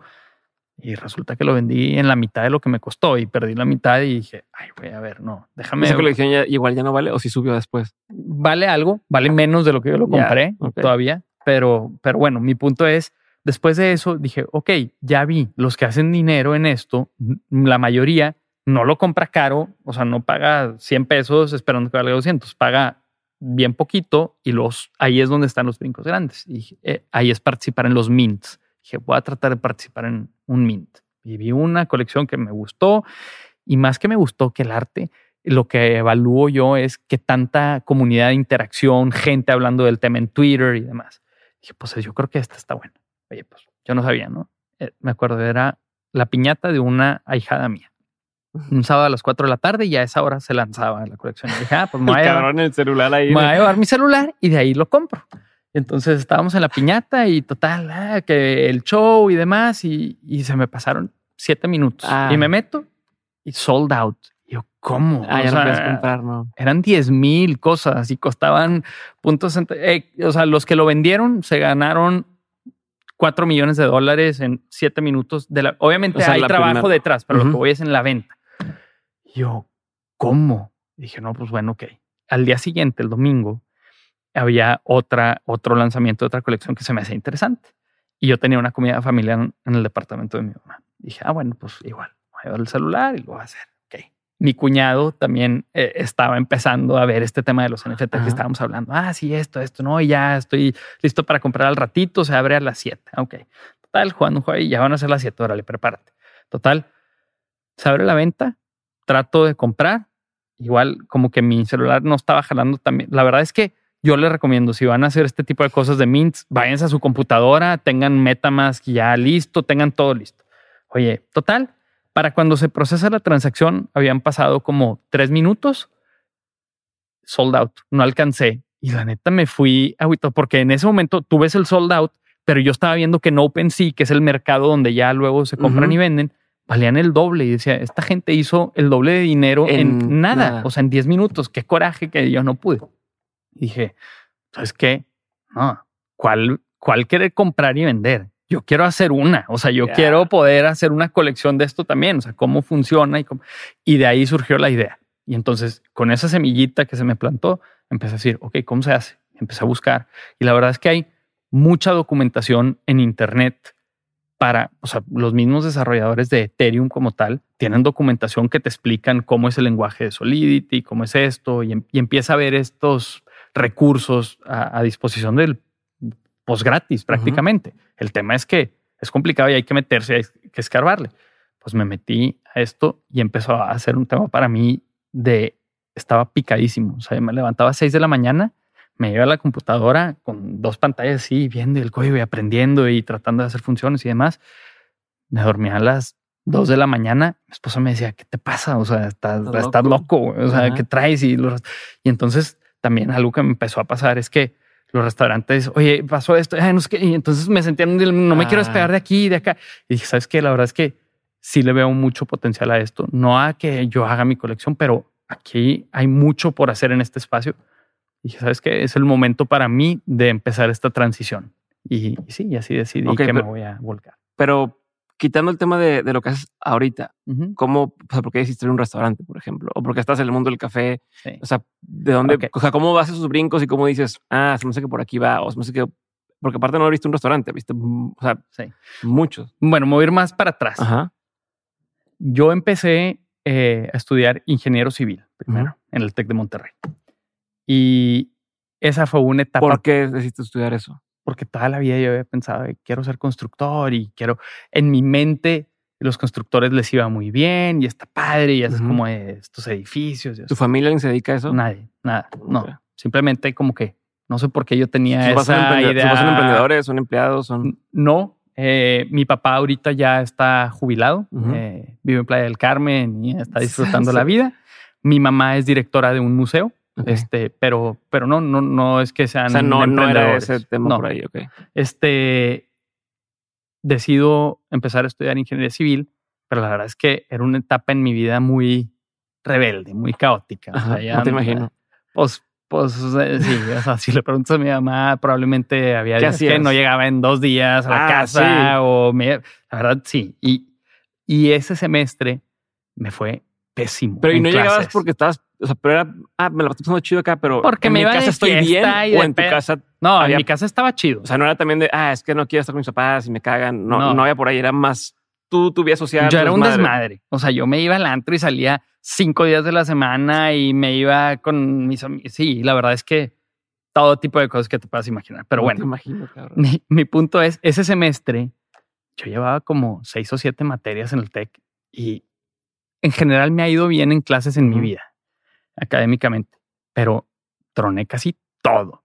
Entonces yo, pues no, güey, la neta, esto no. Y, y, en un viaje que yo hice con unos amigos, vi a uno de mis amigos mal. O sea, que, que ya dije, la neta, este güey seguramente no quería terminar donde terminó y yo estoy siguiendo los pasos que este güey siguió para llegar allí. O sea, eventualmente es cuestión de tiempo. este, o sea, físicamente, o sea, de, de, Pues mal en general. O sea, dejémoslo así. Sí, sí, mal. Pero esto de qué época era en, la carrera todavía. Primer semestre de carrera. Viste un amigo que estaba mal. Sí, sí. Ah, pero, pero nos llevábamos mucho y como que yo andaba siguiendo los mismos pasos ah. que él había seguido desde hace un año o dos antes. Entonces dije, pues esta es cuestión de tiempo nada más, de que yo termine ahí también. Y dije, ¿sabes qué? No, yo no quiero esto para mí. Y entonces, de un día para otro, dije, voy a hacer un cambio. Me voy a cambiar de universidad, me voy a cambiar de carrera, me voy a cambiar, o sea, voy a dejar de frecuentar estas amistades que no. No, la verdad es que es muy difícil hacer un cambio así de drástico si sigues en la mismo núcleo de gente. exacto. Entonces dije, ¿sabes qué? Cortón, vamos a cambiar. Y en ese momento, la verdad es que yo estaba bien enganchado con una serie de abogados y como que me empezó a entrar este, pues no, es Boston Leo, pero luego ya, ahorita ya si lo ves está muy vieja, ya ni me encantó, después Bisut sí me encantó, pero bueno, como que me empezó a dar este, pues la neta me gusta es, este sentimiento de medio pelear con el otro y tener argumentos y demás. Dije, yo creo que va, voy a ser un muy buen abogado. Y total, me puse a buscar carreras de derecho en las diferentes universidades, terminé cambiándome a la UDEM y empecé, y la verdad es que me empezó a ir muy bien. O sea, sí fue un cambio drástico. O sea, pasé de haber tronado casi todas mis materias a tener arriba de 90 y ser miembro de la mesa directiva de la carrera. y luego... una pausa ahí porque quiero, quiero explorar un poquito más ese Inter. Digo, no sé si lo hablas mucho o no, pero este, o sea, ¿qué, qué, qué te decía tu familia en ese entonces cuando te veía así como empinadón? Digo, porque la verdad siempre me apoyaron. O, sea, no decían, cabrón, ¿qué está pasando? O sea, ¿cuál era la conversación en tu casa? ¿Cuál era tu conversación en la cabeza de yo creo que no no hubo una conciencia como tal de lo que realmente estaba pasando conmigo. O sea, en mi casa yo estaba toda madre, pero como que nunca realmente hubo un análisis de qué está pasando con. Pero el cabrón entró seis materias, digo, cinco materias. No, no hubo ahí un. Pues es que se enteraron hasta que se terminó el semestre, cuando yo ya tenía un plan de que, ¿sabes qué? Me voy a cambiar a derecho y ya fui a checar. Y entonces, como que fue un cambio un poco drástico. ¿Y cómo cortas relaciones de un trancazo? Literal. De, pues, o sea, pero que dejé de frecuentar, dejé de, ¿sabes qué? No, pues hoy no puedo, de que, ah, caerle a mi casa, vente, quién sabe qué, vamos a no sé. No, ¿sabes qué? Pues me voy a dormir, ya voy a empezar, bla, bla, lo que sea. Mañana voy a ir a hacer ejercicio, etcétera. Y literal, nos fuimos distanciando de esas relaciones. Y, ¿Y tus hábitos cómo cambian de un trancazo? O sea, ¿cómo haces para de pronto decir, si antes ibas de antro todos los... La verdad, algo que he aprendido es que yo funciono de golpe. O sea, yo funciono de ceros a cienes, casi siempre. O sea, no es de lo mismo me fumar y de poquito en poquito. no es. No, literalmente fumaba y también mi dejar de fumar fue ya no fumo y ya. Y ya no fumo y ya no compro cigarros y ya, ya, ya, ya. Literalmente. es un superpoder también poder hacer eso. pues es que creo, lo que yo creo que pasa es que es realmente hacer el cambio mental. O sea, más que los hábitos, cuando haces ese mind shift y dices, yo ya no soy esta persona. O sea, no porque toda mi vida he hecho esto, significa que todo el resto de mi vida voy a seguirlo siendo. Hoy decido ya no y, y cuando te la crees, creo que suceden esos cambios. Entonces, hoy para mí eso está sucediendo con esto que te digo del Web 3.0, porque también hay personas que me preguntan, ah, chis, pues, tú eres restaurantero, güey, ¿eso qué? O sea, ¿tú qué le sabes o así? Digo, pues sí, pero el hecho que yo haya sido restaurantero hasta hoy no significa que el resto de mi vida voy a ser restaurantero y creo que tengo la capacidad de entender este tema, de dominarlo, de crear equipos alrededor de este tema para poder desarrollar cosas fregonas en este espacio. Entonces, me estoy volcando 100% a eso. Okay. Entonces, regresando, entonces a, derecho.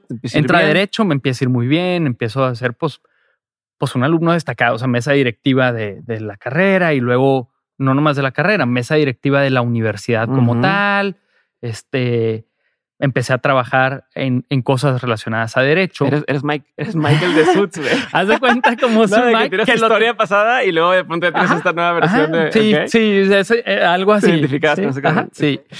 Este, empiezo a trabajar primero en un partido político, que hoy me da pena decir que estuve en un partido político, pero bueno, después de ese partido político trabajé en una notaría pública. Te voy a seguir interrumpiendo, como tenemos mucho tiempo. pero ¿por qué, por qué sea, pero ¿qué primero dices, me voy a meter un partido político y luego que aprendes que dices, mm, no, independientemente de oh. cuál sea, o sea, ¿qué, qué, qué, ¿Qué, me ¿qué viste después o, cómo se puede decir, de qué te das cuenta que dices, esto no, no es lo que yo esperaba? O sea, ¿qué tipo de cosas imaginas cuando llegaste?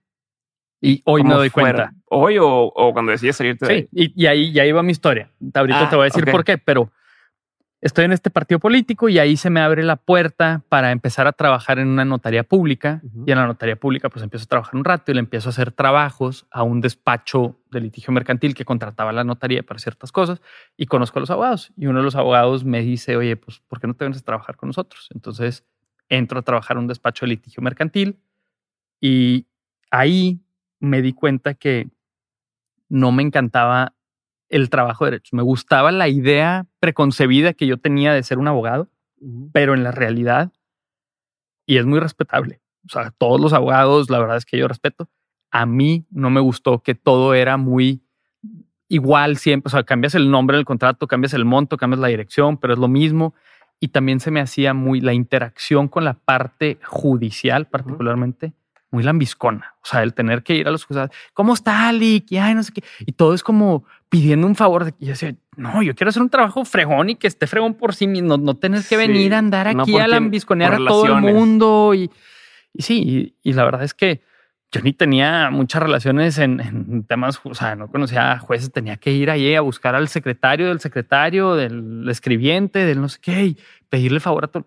Y decía, no, esto no es para mí. Entonces, total, me cambio a una empresa que, era una comercializadora en temas alimenticios y ahí empiezo un programa de training donde me empezaron a empecé primero en el área jurídica. Ellos no tenían área jurídica y me contrataron para 20 y vamos a empezar a hacer a documentar todos los contratos todas las relaciones con los empleados y demás con los proveedores.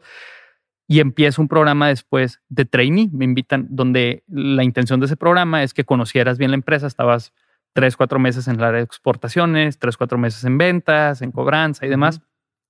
para eventualmente desarrollarte en un gerente. se llamaba Gen. Pues esto era en mi último año ya de carrera. Y ah, todo esto fue mientras estabas en la universidad. o sea, todo esto sí era como, o sea, lo que voy es como pasante, haz de cuenta. Y yo era el mandadero de todo. O sea, me mandaban al juzgado y me mandaban allá y en la notaría me mandaban al registro público y ve y lleva ya. Total, yo, un amigo mío, su papá tiene un amigo que tiene un rancho muy fregón en Estados Unidos y había venido ese es americano a, Monterrey y estaban en su casa platicando de ranchos. Y mi amigo dice algo así como, a mí me encantaría irme a vivir un rancho un tiempo. Entonces el americano le dice, ah, ¿es en serio? Y él le dice, sí. Le dice, ah, pues tengo un amigo en mi rancho, pues la verdad es que ahorita no, bla, bla, bla, pero tengo un amigo en Australia que tiene un rancho ganadero fregoncísimo, que es el tercero más grande de Australia y Australia tiene los ranchos más grandes del mundo. Y en Australia es más grande, los animales, todos esos. Y dice, seguramente te puedo conseguir un lugar para que te vayas allá un rato. Y, mi amigo le dice, ah, órale, pues va. Total, mi amigo se acaba yendo como un mes allá, regresa y me platicó su historia. Y dije, necesito eso en mi vida. Yo en ese momento traía como este ímpetu. No, esta espinita de ah. querer vivir una experiencia de vida. O sea, quería irme a una aventura y yo lo que estaba evaluando en ese momento era, pues me voy al Amazonas, así una aventura, me voy a un barco pesquero en Alaska o Canadá, o esto del rancho ganadero. Total, les, le, digo a mi amigo, pásame el contacto. me dice, pues solo tengo un mail. Este güey es Robin, un viejito, ahorita ya debe tener como 80 años, está australiano, y le mando un correo y le digo, hola Robin, pues soy Santiago, soy de Monterrey, quiero vivir una experiencia de vida, me encantaría ir a tu rancho y trabajar con ustedes. No tengo idea de las vacas y del campo, pero sé que ustedes arrean, entre otras cosas, en motocicletas y sé andar en moto de enduro. Y además lo mejor para ti es que no me tienes que pagar, solo necesito que me des alojamiento y comida, porque yo no tenía visa para trabajar en Australia y la verdad es que... Entonces me contestó, hola Santiago, qué gusto saber de ti, nos encantaría que te unieras al equipo, nuestra temporada es de seis meses, de abril a octubre, bla, bla, bla. Este, te esperamos. Ajá, vente. Y dije, de aquí soy. Este, mi papá tenía puntos de, de, esos millas, de, millas ajá. del avión. Entonces me hizo, me hizo el paro, haz cuenta que me dio las millas, pero me dijeron, pues tú pagas, tú pagas lo que cueste, los impuestos, lo que sea, y yo te paso millas. Total, yo compro mi boleto y en la carrera, en la UDEM, para poderte graduar, tienes que hacer tu disertación. Y yo tenía una fecha de disertación.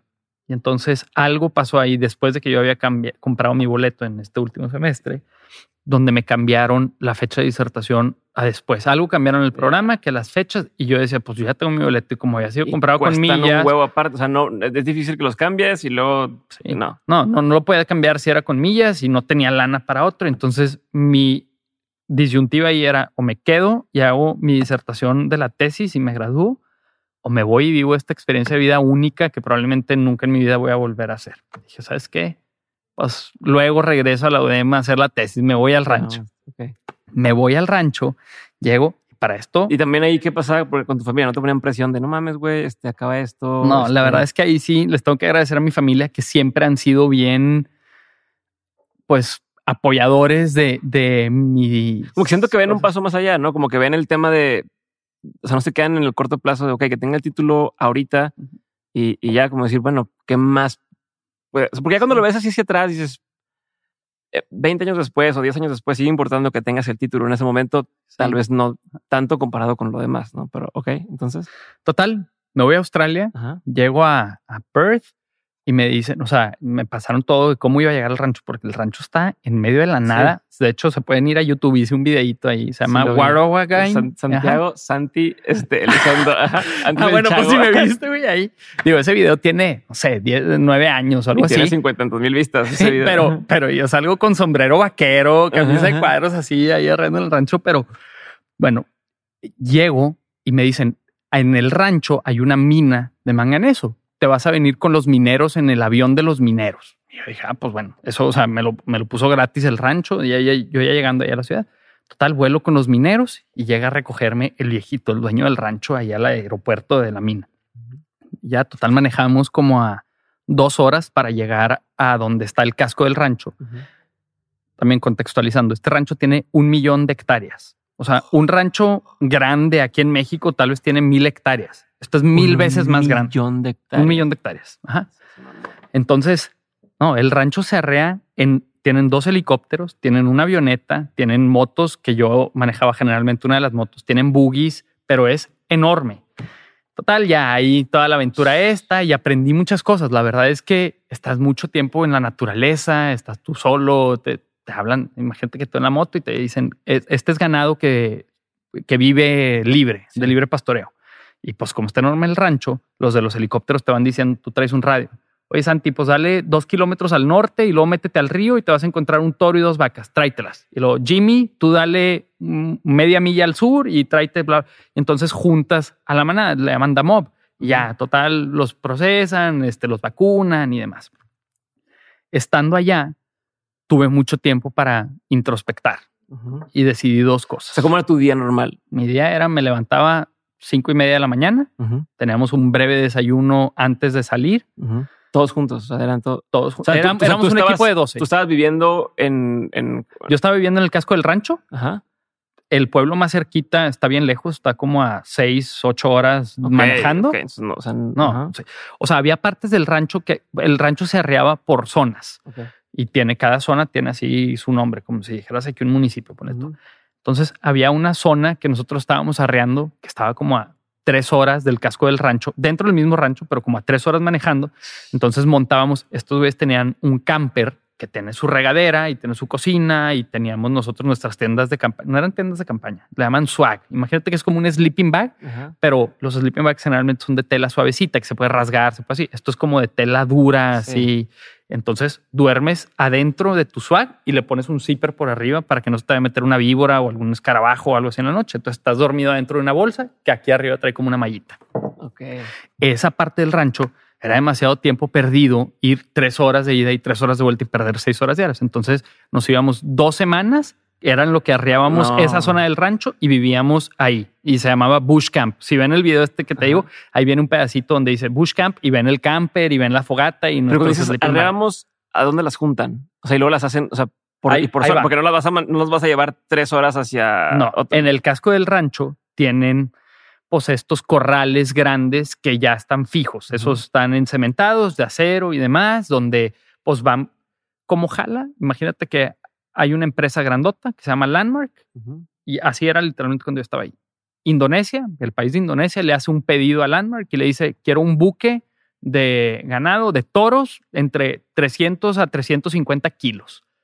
y entonces Landmark le dice, ok, yo, yo me comprometo para fecha tal. Se lo venden en febrero y dicen, yo te los entrego para mayo. Landmark se voltea con los ranchos en Australia y les dice, oye, tengo un pedido para 25 mil cabezas de ganado de estos pesos de toros. ¿Con cuántos te comprometes? Entonces el rancho el que yo estaba le decía, no, pues yo me comprometo con 10 mil. Y hablan otro rancho y otro rancho dice, yo me comprometo con 3 mil y otro con 4 mil. Entonces nosotros, nuestra misión era ir y conseguir 10 mil. De ese tipo. De ese tipo. Pero lo que haces es arreas a todos, los juntas en estos corrales y luego tienen como una fila donde los van procesando de que procesar es, van avanzando y tienen una báscula, entonces ven cuánto pesa este toro y luego tienen, cada vez que los vacunan o así, los marcan la, oreja y les ponen un color, haz de cuenta, tienen como un tag que si es amarillo, pues es, es, de este año y si es morado es el del año pasado y así. Entonces pueden ver la última vez que se procesó este toro, que se le aplicaron las vacunas, que todo. Ya que los van pesando y ven si es macho o es hembra, los separan después de esa fila, tienen dos, haz de cuenta que le abren una rejita de un lado, una del otro. Si es de los que van en, en la compra que hicieron en el buque, pues le abren los de este lado que cumplen con esa especificación. Si es de los que no, los mandan al otro corral, que eventualmente esos, después de que se procesan todos, los vuelven a dejar libres y ya que se vayan a ah, vivir por el mundo. Los otros los van juntando y luego ya vienen trailers y trailers y trailers en Australia, así como aquí hay dobles en mi remolque, allá tienen unos de triples en mi remolque que van tres cajas, haz de cuentas en las cartas. Todo es más grande. Pero entonces esto que decías de tres horas irte hacia una especie de zona, Ajá. desde ahí los llevan hasta, hasta allá. Ahí te va. Sí, sí, no. Esto que hablamos es fijo en el, en el casco del rancho. Cuando tú arreas otras partes. Pues el casco del rancho, perdón, pero es para seguir dando contexto. ¿Qué, en qué consiste el casco del rancho? El casco del rancho es la casita donde vivimos los trabajadores. yo, yo era de los trabajadores, éramos un equipo de 12. La casita donde vive el dueño, la casita donde vive el hijo del dueño con su esposa y tienes una que le llaman The Cook House, que es una cocina prácticamente donde se almacena alimentos porque también las compras son industriales. Como no es como que tienen un supermercado ahí al lado, surten demasiado y tienen cuarto frío para guardar y tienen demás, tienen estos tanques como pipa de diésel también para estar abasteciendo pues, lo que necesitan las camionetas y demás. Eso es el casco del rancho, donde está todo. Tienen un taller mecánico también, donde ahí mismo reparan todo. Ahí mismo hacemos cambios de aceite de los vehículos, ahí mismo soldas cuando tienes que hacer cosas. Todo lo otro es el rancho, es, ríos, es montes, montañas y demás. Entonces, cuando arribamos estas partes lejos, tenemos corrales móviles. Así como ponen vallas en los conciertos que pones, imagínate eso, pero eh, eh, como si fueran vallas para corral. Entonces armas tú estas estaciones, los procesas ahí y los que cumplen con las características de lo, del pedido, los suben en trailers. Tienen trailers propios ahí mismo para mover el ganado dentro del rancho. Entonces lo suben los que sí cumplen, estos 400 cumplen, lo suben y se los llevan ya al corral principal en el casco del rancho. Ok, entonces te levantabas todos a las 5 de la mañana, hacías ese tipo de... Hacíamos este tipo de cosas, tenías un break a media mañana que ellos le llaman smoko, donde comes unos bocadillos más, este, te vas a trabajar otro rato, luego tienes lunch. Muchas veces lunch, si estás trabajando, tienes días que le llaman de mustering, que es ir a arrear a cielo abierto, y días de processing o yard work, que es cuando ya los juntaste y ahora sí, bueno, vamos a vacunar, vamos a bla, bla, bla, medir, tomar, etc. Los días que estás procesando, regresas al campo del rancho porque está muy cerquita, o sea, caminando hasta cinco minutos y comes ahí. Cuando estás haciendo mustering o arreando, te llevan, te llevas tu lonche y lo traen en los boogies, entonces es break y literalmente tienes a los 400, 500 vacas y toros ahí y los tienes rodeados. Haz cuenta que yo estoy con mi moto aquí y tú estás allá con tu buggy y tú todo para que no se vayan. Entonces. todavía no hay corrales. No, ahí todavía no. Ahí es cuando te digo que lo estás trayendo del río y pues es hora del lonche. Entonces, entre todos los tenemos ahí como medio acorralados. Y uno de los buggies que trae los lonches de todos va, haz de cuenta, viene conmigo y me da mi lunchbox. Y se va con el otro que está allá y su lunchbox y ya. Y luego ya todos nos quedamos. Comemos, terminamos, bueno, listos, recoge lunchboxes y otra vez nos llevamos todo. Como se arrea es, vas nada más como atrás de ellos y solitos ellos van caminando hacia donde sí, como vas como marcando que por acá no, por acá no y se van siguiendo derecho. Exacto, eso es. ¿No se pueden poner agresivos o algo así? Algunos, la gran mayoría son muy dóciles, pero de repente si tenías estos toros Ah, o sea, yo tuve ahí un par que te quieren coronar y se te dejan venir. Entonces tú en la moto estás tratando así medio de esquivar y, sí, digo, puede haber accidentes. El, de hecho, el dueño del rancho, cuando yo estaba ahí, tuvo un accidente que lo cornó el chamorro, un toro, y le perforó el chamorro y operación y todo. Pero. A ver, y tú llegaste sin saber nada. Yo llegué sin saber nada. Aprendiste, o sea, todo, ¿cómo, te o sea, cómo era el proceso que te lo enseñaban? Te decían, ¿sabes qué, carnal? Tenemos que soldar esto te daban chance de aprender. O sea, te enseñaban, no era como, o, suponían que ya sabías. No, me enseñaron, la verdad es que me enseñaron todo. Lo único que yo sí sabía hacer era, te digo, andar en moto, pero pues te empiezan a enseñar que, a ver, mira, a ver, los toros así acá y, para soldar, hazle así. Pero, pues es un tema muy también empírico. O sea, no, no es como que tienen un proceso de capacitación programado y demás. Tú llegas y órale, a ver, agarra la moto y vente conmigo y vamos acá y vamos a arreglar este windmill porque para que tomen agua las vacas, ellos tienen como 60 presas dentro del rancho, presitas, pero para que tengan donde tomar. Entonces, oye, pues se descompuso el papalote que saca el agua. Pues bueno, a ver, vamos a arreglarlo y súbete y andas en cinco metros y moviéndolo. Pero averiguando todo, o sea, no, no, no sabías de, mecánica, de, nada, de cosas como para decir, ah, mira, pues así es. No te ponen nada realmente fuera de tu alcance, o sea, no te van a decir, arregle el helicóptero y luego algo se va a subir a volarlo, pero sí, sí te ponen, te enseñan a, ok, cómo se cambia el aceite de un motor porque tú vas a hacer el de tu tú vas a hacer el de tu. Ah, bueno, mira, ve, aquí le quitas este tapón, dejas que se drene todo y luego lo filtras y bla, bla, bla. ¿Cómo cambias el filtro de aire? Entonces, cosas básicas, ahí las aprendes. ¿Cómo se solda? Ah, bueno, pues tienes que ponerle esta cosa eléctrica acá y, con la punta vas así, pero también como son trabajos internos para el rancho la mayoría de las veces, pues no es como que hay un control de calidad de que la soldadura quedó perfecta. Pues es para un corral de vacas que pues funciona y ya. ya. Pero y, cuando llegaste no sentías como este miedito de a ver si, primero a ver si me adapto con la gente y que me, pues es otra cultura, otro mundo que te digan, va, si, si eres, o sea, si te metemos al grupo, por así decirlo, ah. Que digas que voy a, o sea, no voy a hacer el ridículo aquí o. No, la verdad es que. Que digas, no me voy a adaptar nunca y de regreso para mi casa. O sea, ¿qué, qué pasaba por tu cabeza? Lo que sí, lo que sí me pasó, la verdad es que siempre me sentí bienvenido. de comunicación, no sé cuánto había. Eso era lo que te iba a decir. Imagínate, pues es otro idioma, obviamente, en inglés, que sí hablo inglés, pero estás hablando en inglés australiano que es un poco diferente. Imagínatelo como un poco el inglés de Inglaterra, de un rancho. O sea, si a veces los gringos tienen un acento en los ranchos un poco complicado de entender, ahora en acento australiano y oyéndolo por un radio, que tú tienes una moto prendida y el güey que te está hablando está en un helicóptero que también soy. Entonces me decían, hey, Santi, head up north and bring tuples. Y yo, ¿what? Y lo, eh, yo, what? Me daba pena. Eso ya no entendía, güey. Este. Y le decía a otro amigo que estaba ahí en una moto de que, ¿qué dijo? Y de que vuelves, de que no, vete. Ah, ok. Ya, después de un ratito, digo, la verdad es que eso es solo al principio, el primer mes, pues ya, ya les agarras el acento y todo. Pero al principio sí era un tema para mí la comunicación en ese sentido. Pero siempre me sentí bienvenido. O sea, nunca, nunca tuve miedo. Yo en ese momento, en ese viaje, estaba leyendo un libro que se llama El Alquimista. Mm. Y la verdad es que yo me sentía el güey del alquimista, porque el personaje en el libro se llama Santiago mm. y se trata de un güey que, que, está buscando este tesoro y demás y se va al otro lado del mundo y entonces yo decía, ah, pues yo me vine al otro lado del mundo y yo soy Santiago y estoy viviendo mi leyenda personal y la aventura y demás. Y, y al final el libro concluye en que el verdadero tesoro siempre estaba donde él había empezado la historia y era ahí y se da cuenta que no tenía que ir al otro lado del mundo. Y entonces para mí también fue como este, pues mi tesoro realmente es mi familia y mis amigos y mi comunidad y estaba en, desde ahí siempre. Yo me fui a tratar de buscar esta aventura allá afuera. Entonces, dentro de esta experiencia que viví, te, platicaba que tuve mucho tiempo para introspectar. O sea, yo estaba... Pues, antes de eso, que estás en los eso, pero antes de eso, nada más para... ¿Tenías comunicación con, con tu casa seguido, tecnología, sabías las horas del día, sabías este, los días en los que estabas, sabías cuánto tiempo, o sea, qué tanto había. No tanto. O sea, yo me conectaba, no había internet, o sea, sí había internet en el rancho. En la, había una, así donde te digo que había la cookhouse, había una oficina y en la oficina tenían internet, haz de cuenta, pero lo usaba como cada 15 días. Te podías meter y veías Facebook. Ya había Facebook en ese entonces, pero era 2012.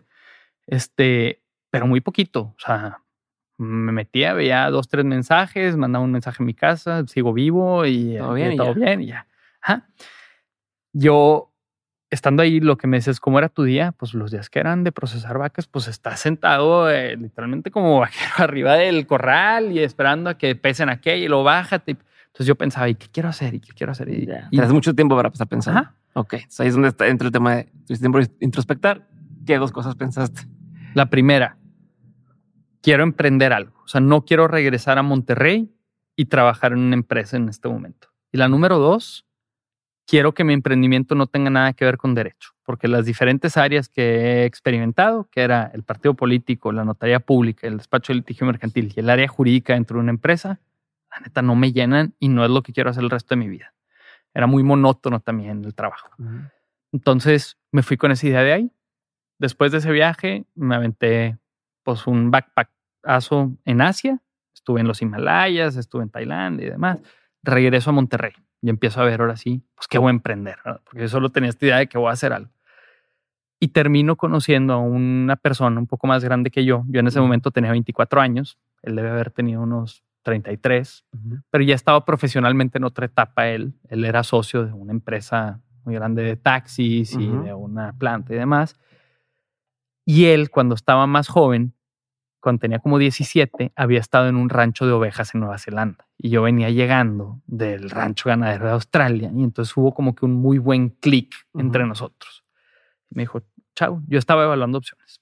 Tenía tres opciones. La primera era regresar a la empresa de la que me había ido, en este programa de trainee, con el ofrecimiento de terminar el programa, volverme gerente y ganar un muy buen sueldo en ese momento. En ese momento, para mí, ese sueldo era súper fregón. O sea, nadie de mis amigos ganaba eso y vas a ser gerente a los 24 y La segunda opción. No, es el monto porque aquí te sacan de contexto. Es correcto. Saludos, Sofía. este, no, no te creas. Pero bueno, la opción número dos, un padrino mío, un mío, eh, tiene una desarrolladora inmobiliaria. Y la verdad es que él, muy buena onda, me invitó a su oficina y, me dijo, oye, a ver, ¿qué, ¿qué quieres hacer tú? ¿Qué te gusta hacer? Y le dije, no, pues la verdad es que me gusta el tema de vender y me gusta el tema de las relaciones con las personas, las relaciones públicas. Y me dice, pues mira, en este momento yo no tengo un puesto como tal de eso, pero puedo ver a ver si puede haber oportunidad de algo así en nuestra empresa. La verdad es que su empresa está fregoncísimo. O sea, hicieron a mi gusto el complejo, el desarrollo más fregón que hay ahorita en Monterrey. Ok. Entonces. ¿Se puede saber cuál? Pues, eh, sí, este. Tenía mucho. La parte padre de eso era que era un trabajo custom made en una empresa muy sexy que estaba haciendo un proyecto muy fregón. Entonces tienes como esta parte. Y la tercera opción de este güey del rancho ovejero. Este güey me dice: Pues mira, chavo, le podemos entrar y vamos a poner algo juntos y todavía no sabemos ni qué vamos a hacer, pero. O sea, más saben que se llevaban muy bien, se caían chido. hagamos algo. Ajá, podemos hacer algo. Nomás que me dice, pero si lo que tú esperas es que aquí haya prestaciones, que mi carro y que la laptop y el celular pagado por la empresa y sueldo, eso no va a haber aquí. O sea, vete a una de las otras empresas, aquí nos vamos a tener que ganar lo que va, o sea, nosotros vamos a construir lo que nos vamos a ganar. Total, le dije, bueno, dame tres días nada más para decidir, porque yo tenía este que era el que más pagaba, pero menos feliz me iba a hacer, el de la comercializadora. Este que me pagaba bien, no tanto como el otro, pero era un trabajo muy sexy, era un sexy job. Y este que no me pagaba nada y no sabía qué iba a hacer, solo sabía que era un barco hacia el emprendimiento. Y este güey, la verdad es que yo lo admiro y, y sí decía, es un güey con el que yo quiero darle. Ese día en la noche me quedé pensando y dije, ¿dónde me veo yo en 10 años? Dije, pues yo quiero tener mi propia empresa. ¿Qué de estas tres opciones me acercan más a eso? Pues la verdad, aunque no gane dinero hoy, hoy sacrifico ese sueldo, pero esta, si funciona, voy a tener mi propio negocio. Y si no funciona, va a haber sido como una maestría práctica sobre el emprendimiento. Total, le hablo y le digo, ¿sabes qué, Nacho? Me quiero subir al barco contigo. Vamos a darle. Me dice, órale, chao, preséntate mañana en mi oficina y vamos a ver qué vamos a hacer. Ok. ¿No meditaste con nadie? ¿No platicaste con, oye, estoy pensando en esto, vamos a ver si qué? No, o sea, la verdad es que ese mismo día más tarde, como que yo ya tenía el espíritu, yo ya sabía, ya dentro de mí. Estás como eh, haciéndolo, racionalizándolo. Sí, exactamente. Total, pues empezamos a explorar diferentes opciones y analizamos cosas. ¿Por qué quería estar contigo este güey? ¿Qué, ¿Qué crees que vio en ti? La verdad, no tengo la respuesta exacta, pero yo creo que tal vez se pudo haber visto reflejado a él mismo en mí al haber venido como de este background de que, bueno, viene de esto y quiere emprender y trae ganas y trae drive y haber dicho, vamos, la apuesto y vamos a hacer esto juntos, yo creo. Empezamos a explorar todo tipo de negocios, desde distribución de una marca de pañales, eh, reciclaje de plásticos de agricultura en Sinaloa y Sonora, de unas mallas sombras. Este, pero al final, para ya no ser el cuento tan largo, terminamos cerrando un contrato con una empresa, que es la empresa, el trader más grande de café verde en el mundo. Se llama Neumann. Ellos tienen una subsidiaria en México que se llama Exportadora de Café California. Y con ellos cerramos un contrato de distribución de café y ya nos lo dieron para aquí, para el noreste de la República. Entonces empezamos a comercializar café. Yo estuve, pues, ah, para esto, esta persona con la que me había asociado, Nacho, a los dos meses, al mes de que montamos la empresa, me dice, ¿sabes qué, chavo? Pues me voy a vivir a Austin, Voy a ser desarrollador inmobiliario ahora en Austin. no, mala. Y yo dije, pues, ay, güey. Me dice, pero no te apures, yo voy a estar siguiendo apoyándote desde allá en lo que necesites. Y yo dije, pues, pues, órale, va. Total, yo empiezo a querer vender café y como buen emprendedor, sin saber por dónde empezar, me fui al súper. Dije, ¿dónde venden café? No, pues en el súper. Me fui al súper, en el anaquel, así, todos los cafés. Y todos, por regulación, tienen que tener atrás elaborado por café, el que sea, dirección número tal y algún teléfono de servicio al cliente. Entonces empecé a anotar todos en mi libreta, quién los hacía, dónde estaban, cuál era el teléfono. empecé a hablar a todos. Hola, ¿qué tal? ¿Puedo hablar con la persona de compra? Sí, ¿de parte de quién? De Santiago. Ah, Nosotros le pasamos su recado, así, todos, güey. Nadie me contestaba, nadie me recibía. Había una empresa que yo había buscado ya. Bueno, para esto pasé como cuatro meses. ¿Sin vender? Sin vender un kilo. Yo ya con una bodega rentada aquí en Monterrey. Okay. Nos habían mandado un embarque, un tráiler completo para yo tener algo de mercancía aquí disponible para poder vender. ¿Cuánto equivale ese embarque? O sea, en cuanto a... 28 mil kilos. 28 toneladas de café. Tenía yo ahí sin poder vender un kilo. Y yo, no, pues, ¿qué hago? Y entonces dije, bueno, si los güeyes, el café que yo vendía era café verde, todavía no estaba tostado. Dije, ¿qué puedo hacer? Y investigué con estos mismos, eh, con exportadora de Café California, que ellos podían conseguir a alguien que nos tostara el café. Dije, dije, si no lo estoy pudiendo vender tostado, diré verde, pues lo voy a vender tostado. Tal vez ahí encuentro clientes. Dije, ok. Me puse a pensar quiénes pudieran ser los consumidores más grandes de café ya tostado que pudieran utilizar. Y contacto a una cadena de autoservicios aquí, este, de esas que hay en todas las esquinas. Y total, pues resulta que uno de los compradores de esta empresa, ellos, imagínate que ellos estaban comprando el kilo, para ponértelo más o menos en números así, en 120 pesos el kilo de café. Tostado. De café tostado. Y yo llego y les digo, yo te puedo vender el kilo de café en 60 pesos y te cuesta 7 pesos maquilar el tostado aquí con estas personas. Entonces, pues el comprador obviamente venden demasiado café, Voltea y me dice, ok, te doy una Y tú todavía tienes ganancia con eso. Sí, a ese precio seguías teniendo como que era margen. O sea, nuestro margen, yo venía directo de exportadora y ellos me decían, este es nuestro precio y yo llevaba un fee sobre ese precio más una igual a mensual o sea, que te haciendo negocio, aunque le vendías casi la mitad del precio, te haciendo negocio. Ajá porque estaba haciendo un negociazo para los proveedores actuales, para los que les tostaban el café. A él, bueno, la compradora me dice, oye, pues te recibo en dos semanas. Y yo digo, ah, pues a todo dar, voy a ir con este super cliente ya. Bueno, al día siguiente que me dice que me iba a recibir en dos semanas, la empresa esta que yo había buscado en cuatro ocasiones para que me dieran una cita, que era su proveedor actual de café tostado, me marcan. Me dicen, hola, ¿qué tal Santiago? Oye, queremos tener una junta contigo. En la madre. Y les dije, ah, pues claro, la verdad es que es un cliente bien grande. Es el más grande de toda la región aquí donde estamos. Y, pero pensaste que te iban a buscar para qué? ¿Que pues se enteraron o...? Pues no sé para qué, pero yo dije, pues yo voy a ir. Total, voy a sus oficinas, me reciben y platicando. A ver, platícanos qué es lo que traes. Y les platico. Y me dicen, oye, pues si estamos dispuestos a cambiar de proveedor de café verde y empezarles a comprar café, pero pues no queremos que haya temas de conflicto de interés que se metan con clientes de nosotros o algo así, o sea, como va a ser nuestro proveedor, pero también nuestra competencia. Y, entonces, básicamente sin decírmelo, porque sería una práctica mal, pero entre líneas fue, estamos dispuestos a comprarte el café si ya te alejas de este, este cliente de tiendas de conveniencia. Y la verdad es que yo dije, yo lo voy a vender al mismo precio. Voy a vender así el volumen de las tiendas de conveniencia más su marca propia, más ellos además maquilan marcas propias de supermercados. Haz cuenta que a X, los supermercados más grandes de aquí que tienen su café con su marca, ellos también hacen eso. Entonces yo dije, no, pues prefiero venderle a ellos y tener todo este volumen. Bueno, eso me abrió la puerta ahí con ellos y empecé a venderles un chorro de toneladas y eso me empezó a abrir camino con otros que antes no me recibían de que, ah, es que ya es el proveedor de este cliente. Y ahí empecé a vender. O sea, con una chance que te dieron, se te abrió todo el. Con una cita que me dio el de la tienda de conveniencia. Eso, la verdad, fue lo que abrió la puerta con todos, porque el otro ni me recibía antes de eso. Después de eso, em, empieza a pasar el tiempo. Yo sigo vendiendo café. Agarramos el cliente más grande que hay en todo Nuevo León, que es nuestro estado. El estado vecino es Coahuila. También le empezamos a vender al más grande de café de allá. ¿Cuánto tiempo pasó? Como dos años.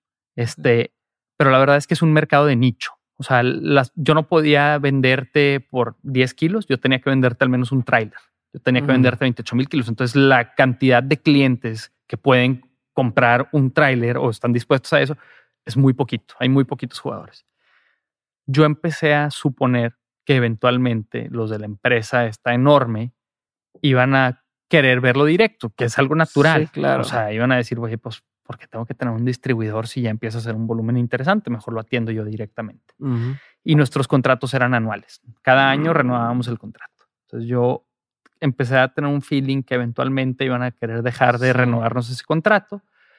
Y un día fui a andar en moto a la Huasteca. La Huasteca es un parque nacional como aquí. No es, como no es tuyo, si tú le echas todas las ganas para crecerlo, tarde o temprano, o sea, le empieza a ser atractivo al... Ya, ya mejor dicen, pues ya quita este güey y ya le sigo con él. Está cabrón. Ajá. Yo voy a andar en moto a la Huasteca, que es un parque nacional que tenemos aquí en Monterrey. Y viniendo de regreso, acababa, estaba una plaza en construcción. Estaba todavía en obra gris y tenía una manta que decía locales disponibles. Total, yo me paro ahí y empiezo a preguntar que, que mi lógica ahí fue, oye, yo ya vendo café verde. Ya ofrezco el servicio de tostado si alguien lo quiere. Y pues, ¿cuál es el siguiente paso natural? Pues café en la taza, poner un cafecito, como los miles que hay aquí. Me paro en esta plaza y les digo, yo quisiera poner un café y me dicen, ah, ¿sabes qué? Ya no tenemos locales disponibles para comida. O sea, sí hay, pero para comida ya se acabaron. Tenemos un arrendatario que no ha pagado sus depósitos en garantía. Ya le dimos un ultimátum, si no los paga para la semana que entra, se va a liberar su local. Yo le dije, ah, bueno, si se libera, por favor avísame. Bueno, ok. Ya me voy yo, pasan dos semanas, a mí ya se me había olvidado que había ido a Plaza Nativa y de repente me marcan a mi celular y me dicen, oye, ¿sabes qué? pues este negocio no pagó sus depósitos, ya liberamos su local. ¿Lo vas a querer? Yo, sí. Así. no tenía ni nombre, no tenía menú, no tenía idea de nada. Pero yo dije, pues sí, pues aprendo, no pasa nada. Total, termino rentando esa misma semana, pagué depósitos en garantía, firmé el contrato de arrendamiento y demás. El local que yo renté era el local número 32. Y cuando llegué estaba en obra gris y tenía un 32 pintado en aerosol azul, como que para que los trabajadores que estaban ahí construyendo supieran cuando les dijeran, oye, ve y revisa la instalación eléctrica del local 32. Ah, este es así. Entonces cuando llegué y lo vi, ah, pues muy bien. Me fui y con la que ahora es mi esposa, en ese entonces mi novia, pues empezaba a ver cosas de, oye, me gustan esas sillas, pero ¿cómo me refiero a este lugar? Y entonces empecé a decir para el 32. Oye, y están bien padres esos platos para el 32. Y se me ocurre este diseño de acomodo de mesas para el... Total, para cuando llegó el momento de ponerle el nombre, por hoy se llaman el 32, mi negocio, porque inició así. yo dije, pues ya, ya, ya, ya le, salió solo, ¿no? Yo seguí simultáneamente vendiendo café. ¿O tu socio del café qué? Ya no...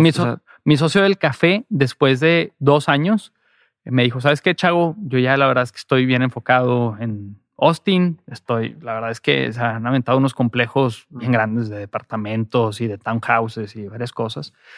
Y me dijo, pues la verdad, ya, güey, dale tú. Le dije, ah, bueno, está bien. Empiezo el restaurante y a la par llevaba los dos. Ahí llevaba el restaurante y la venta de café. Pues como a los seis meses. Sin saber nada de restaurantes. De nada, nada. Todo fue empírico. Igual un amigo que es chef me dio una, yo iba a hacer el menú solo, según yo, y mi esposa me regaló de cumpleaños una consultoría de un chef y contrató a un amigo mío que es chef.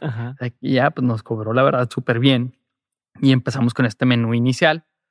Y luego la verdad es que de ahí a la fecha vamos en la versión número 25 del menú, o sea que ya ha cambiado miles de veces. Ya ha sido todo en base a ir probando. La verdad, soy bien foodie este, en hacer pruebas. ¿Sabes qué? Si nos gusta, vamos a cambiar la salsa, vamos a agregar este platillo. ¿Sabes que ahora están de moda todos los toasts, abocado toast, bla, bla, bla? Pues vamos a meter o vamos a sacar esto que ya la verdad no jala mucho. El punto es, operando estos dos, un día me dicen, ¿sabes qué? Pues vamos a tener una junta en Veracruz, donde está esta empresa, y vamos a revisar los resultados. Yo me las empecé a leer y van a decir, van a querer estos güeyes ya sacarnos de la jugada. Bueno, sacarme de la jugada en ese momento voy a Veracruz. Efectivamente me dicen, ¿sabes qué? Pues ya se acabó este cuento, ya lo vamos a agarrar nosotros directo y les digo, por favor, o sea, yo les he desarrollado el mercado este, pues no, no me corten. Y me dicen, total, logré negociarles un año más de renovación del contrato, ya sin, sin espacio físico aquí. Me dijeron, ok, pero este año ya no hay oficina y bodega ni nada, puedes vender todo directamente tú y lo canalizas con nosotros para embarques y logística y demás. Bueno, está bien. Así le hice, pero yo ya sabía que ya tenía fecha de caducidad. Ah, ya tenía fecha de caducidad, tenía un cronómetro así. Entonces, ok, empecé a ver qué iba a hacer. Dije, pues, pues ya tengo restaurante, pues me voy a meter más de lleno en los restaurantes voy con mi esposa a un viaje a San Francisco y conocemos una pizzería que tenía este estilo tipo Subway, donde tú ibas avanzando y eligiendo los ingredientes, al final te lo metían en un horno y tres minutos después estaba lista y te daban tu pizza. dije, pues aquí yo creo que hay mercado para poner algo así, ¿no? Tenía algo de dinero ahí y, decido rentar un local que era mi autovecino, ahí mismo en la plaza. y desarrollamos la marca, el concepto y demás. Con mi presupuesto, yo dije, pues sí me alcanza. Como toda buena obra, me acabé el presupuesto que tenía, iba a la mitad. Y dije, pues vendo mi moto, vendo mi camioneta, vendo lo que tenga, termino de pagar esto para que arranque y luego ya que arranque me vuelvo a comprar un carro, lo que sea. Entonces yo pongo en un grupo de amigos de las motos, oigan, estoy vendiendo mi moto, bla, bla, bla, y me preguntan, ¿y por cuál la vas a cambiar, chao? Y yo contesto de broma, por dos mesas refrigeradas y un horno de piedra. Y un amigo mío que está en ese grupo, que es restaurantero y tiene un grupo muy grande, soy mayoritario en el grupo más grande, yo creo aquí de comida china y japonesa y así, me escribe por fuera y me dice, ¿es en serio, chavo? Y le digo, sí. Dice, pues desayunamos mañana. le dije, claro, vente a mi negocio al 32. Total, le platico, le enseñó el local que estaba ahí al lado. Dice, pues yo le entro de socio contigo. Ya no, ya no vendas tu moto, ya no esto, yo te voy a enseñar cómo le hacemos. total, para no hacerme el cuento más largo, me termino asociando en esa marca con él. Eh, abrimos tres sucursales de esa, marca, con, con ajá, haz de cuenta que él y yo éramos como los socios operadores y involucramos unos socios inversionistas en cada uno. Abrimos uno en Plaza Nativa, otro en el Barrio Antiguo, otro en unos lugares aquí de Monterrey. Eh, yo a la par abro por mi cuenta otra sucursal del 32 en otra plaza nueva y, luego me invitan de como socio de la parte de la comida en un bar que estaba en el centrito, que es como esta área de, discotecas y fiestas en Monterrey. Y la verdad es que empecé a meterme ya, de lleno en eso. Cuando se terminó el contrato, ahora sí yo estaba de lleno en restaurantes, pero en uno de ellos, por ejemplo, en esta marca nueva, nos fue pésimo. O sea, estábamos perdiendo dinero todos los meses. Entonces. ¿Por qué? ¿Qué crees que fue? O sea, nuestro local te pagaba una renta muy cara yo creo que el mercado no estaba listo para ese concepto. O sea, la verdad es que nosotros aquí, al menos en México, creo que el tema de las pizzas, al menos en ese momento, era una comida muy de a domicilio, de consumir en tu casa, de eh, también era una comida grupal. Nuestro concepto eran pizzas individuales siempre, y una pizza como que siempre es algo compartido y demás. Tan es así que el concepto, digo, acaban de traer en Monterrey un grupo muy grande que tienen marca de hamburguesas y de alitas y demás. Trajeron uno que se llama Pizza Rev y tampoco funcionó en Monterrey, aunque es una franquicia enorme en Estados Unidos y demás, porque siento que nuestro mercado tal vez no es una oferta tan atractiva. Básicamente éramos algo similar. Yo me meto a este tema de los restaurantes y empiezo a explorar por ahí. En 2016 es cuando te digo que me empiezo a familiarizar con el tema de blockchain, cripto, me empieza a interesar y me involucro como a un tema de comprar yo inversionista y lo que ya te platiqué, cuando empieza a subir, pues le empiezo a poner más los ojos, oye, esto está súper bueno, vamos a poner una oficina. Yo venía ya de la experiencia de tener dos negocios, de estar vendiendo café y operando el restaurante. Y dije, pues, ah, pues sí puedo. Pues sí puedo, pues tengo el restaurante y medio delegado ahí, o sea, como que tenía un gerente de operaciones que también el delegar de más me terminó robando un dineral, este gerente y demás. Pero bueno, así es como me involucré con esto con la pandemia, que se nos vino hace ya dos años. ¿Te viniste abriendo cuántos restaurantes en, esa época? Abrí, abrimos tres restaurantes de esta marca de pizzas. Abrí tres restaurantes del 32 y luego abrí un, un CEDIS para empezar a abastecer los restaurantes.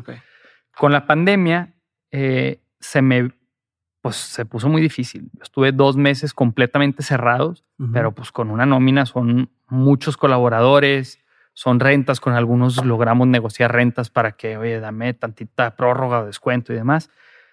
Pero yo empecé a explorar opciones. Y, bueno, regresamos a trabajar dos meses después, después de dos meses cerrados, con puro servicio a domicilio. Y yo decidí que iba a hacer nuevas marcas para abarcar más espacio del servicio a domicilio. Mi marca, el 32, una, no comunica directamente que te vende. Si yo tengo el 32, no sabes si son italianos, si es americano, si es mexicano, si es qué. Y dos, tenemos un menú muy amplio y diferentes segmentos nos identifican por diferentes cosas. Hay gente que nos identifica como un lugar de desayunos, porque como estamos al lado de la universidad, iban en su hora libre y siempre era chilaquiles y cosas así, enchiladas, huevos, waffles, etc. Hay gente que nos identifica como un lugar de hamburguesas, porque la verdad es que tenemos hamburguesas muy buenas. Entonces, tenemos unas ensaladas también bien ricas. Pero cuando alguien me identificaba como un lugar de hamburguesas y estaba a dieta, quería poner una ensalada, nunca se iba a meter. O sea, tú nunca te vas a meter a un restaurante igual de, sí, no. de la mejor hamburguesería a pedirle un desayuno. No vas a, vas a buscar un lugar de desayunos para pedir eso. Entonces hice marcas de nicho, hice cinco marcas adicionales. Ok. Este, que una está enfocada en desayunos, una está todas a domicilio. Todas a domicilio. Una enfocada en comida saludable.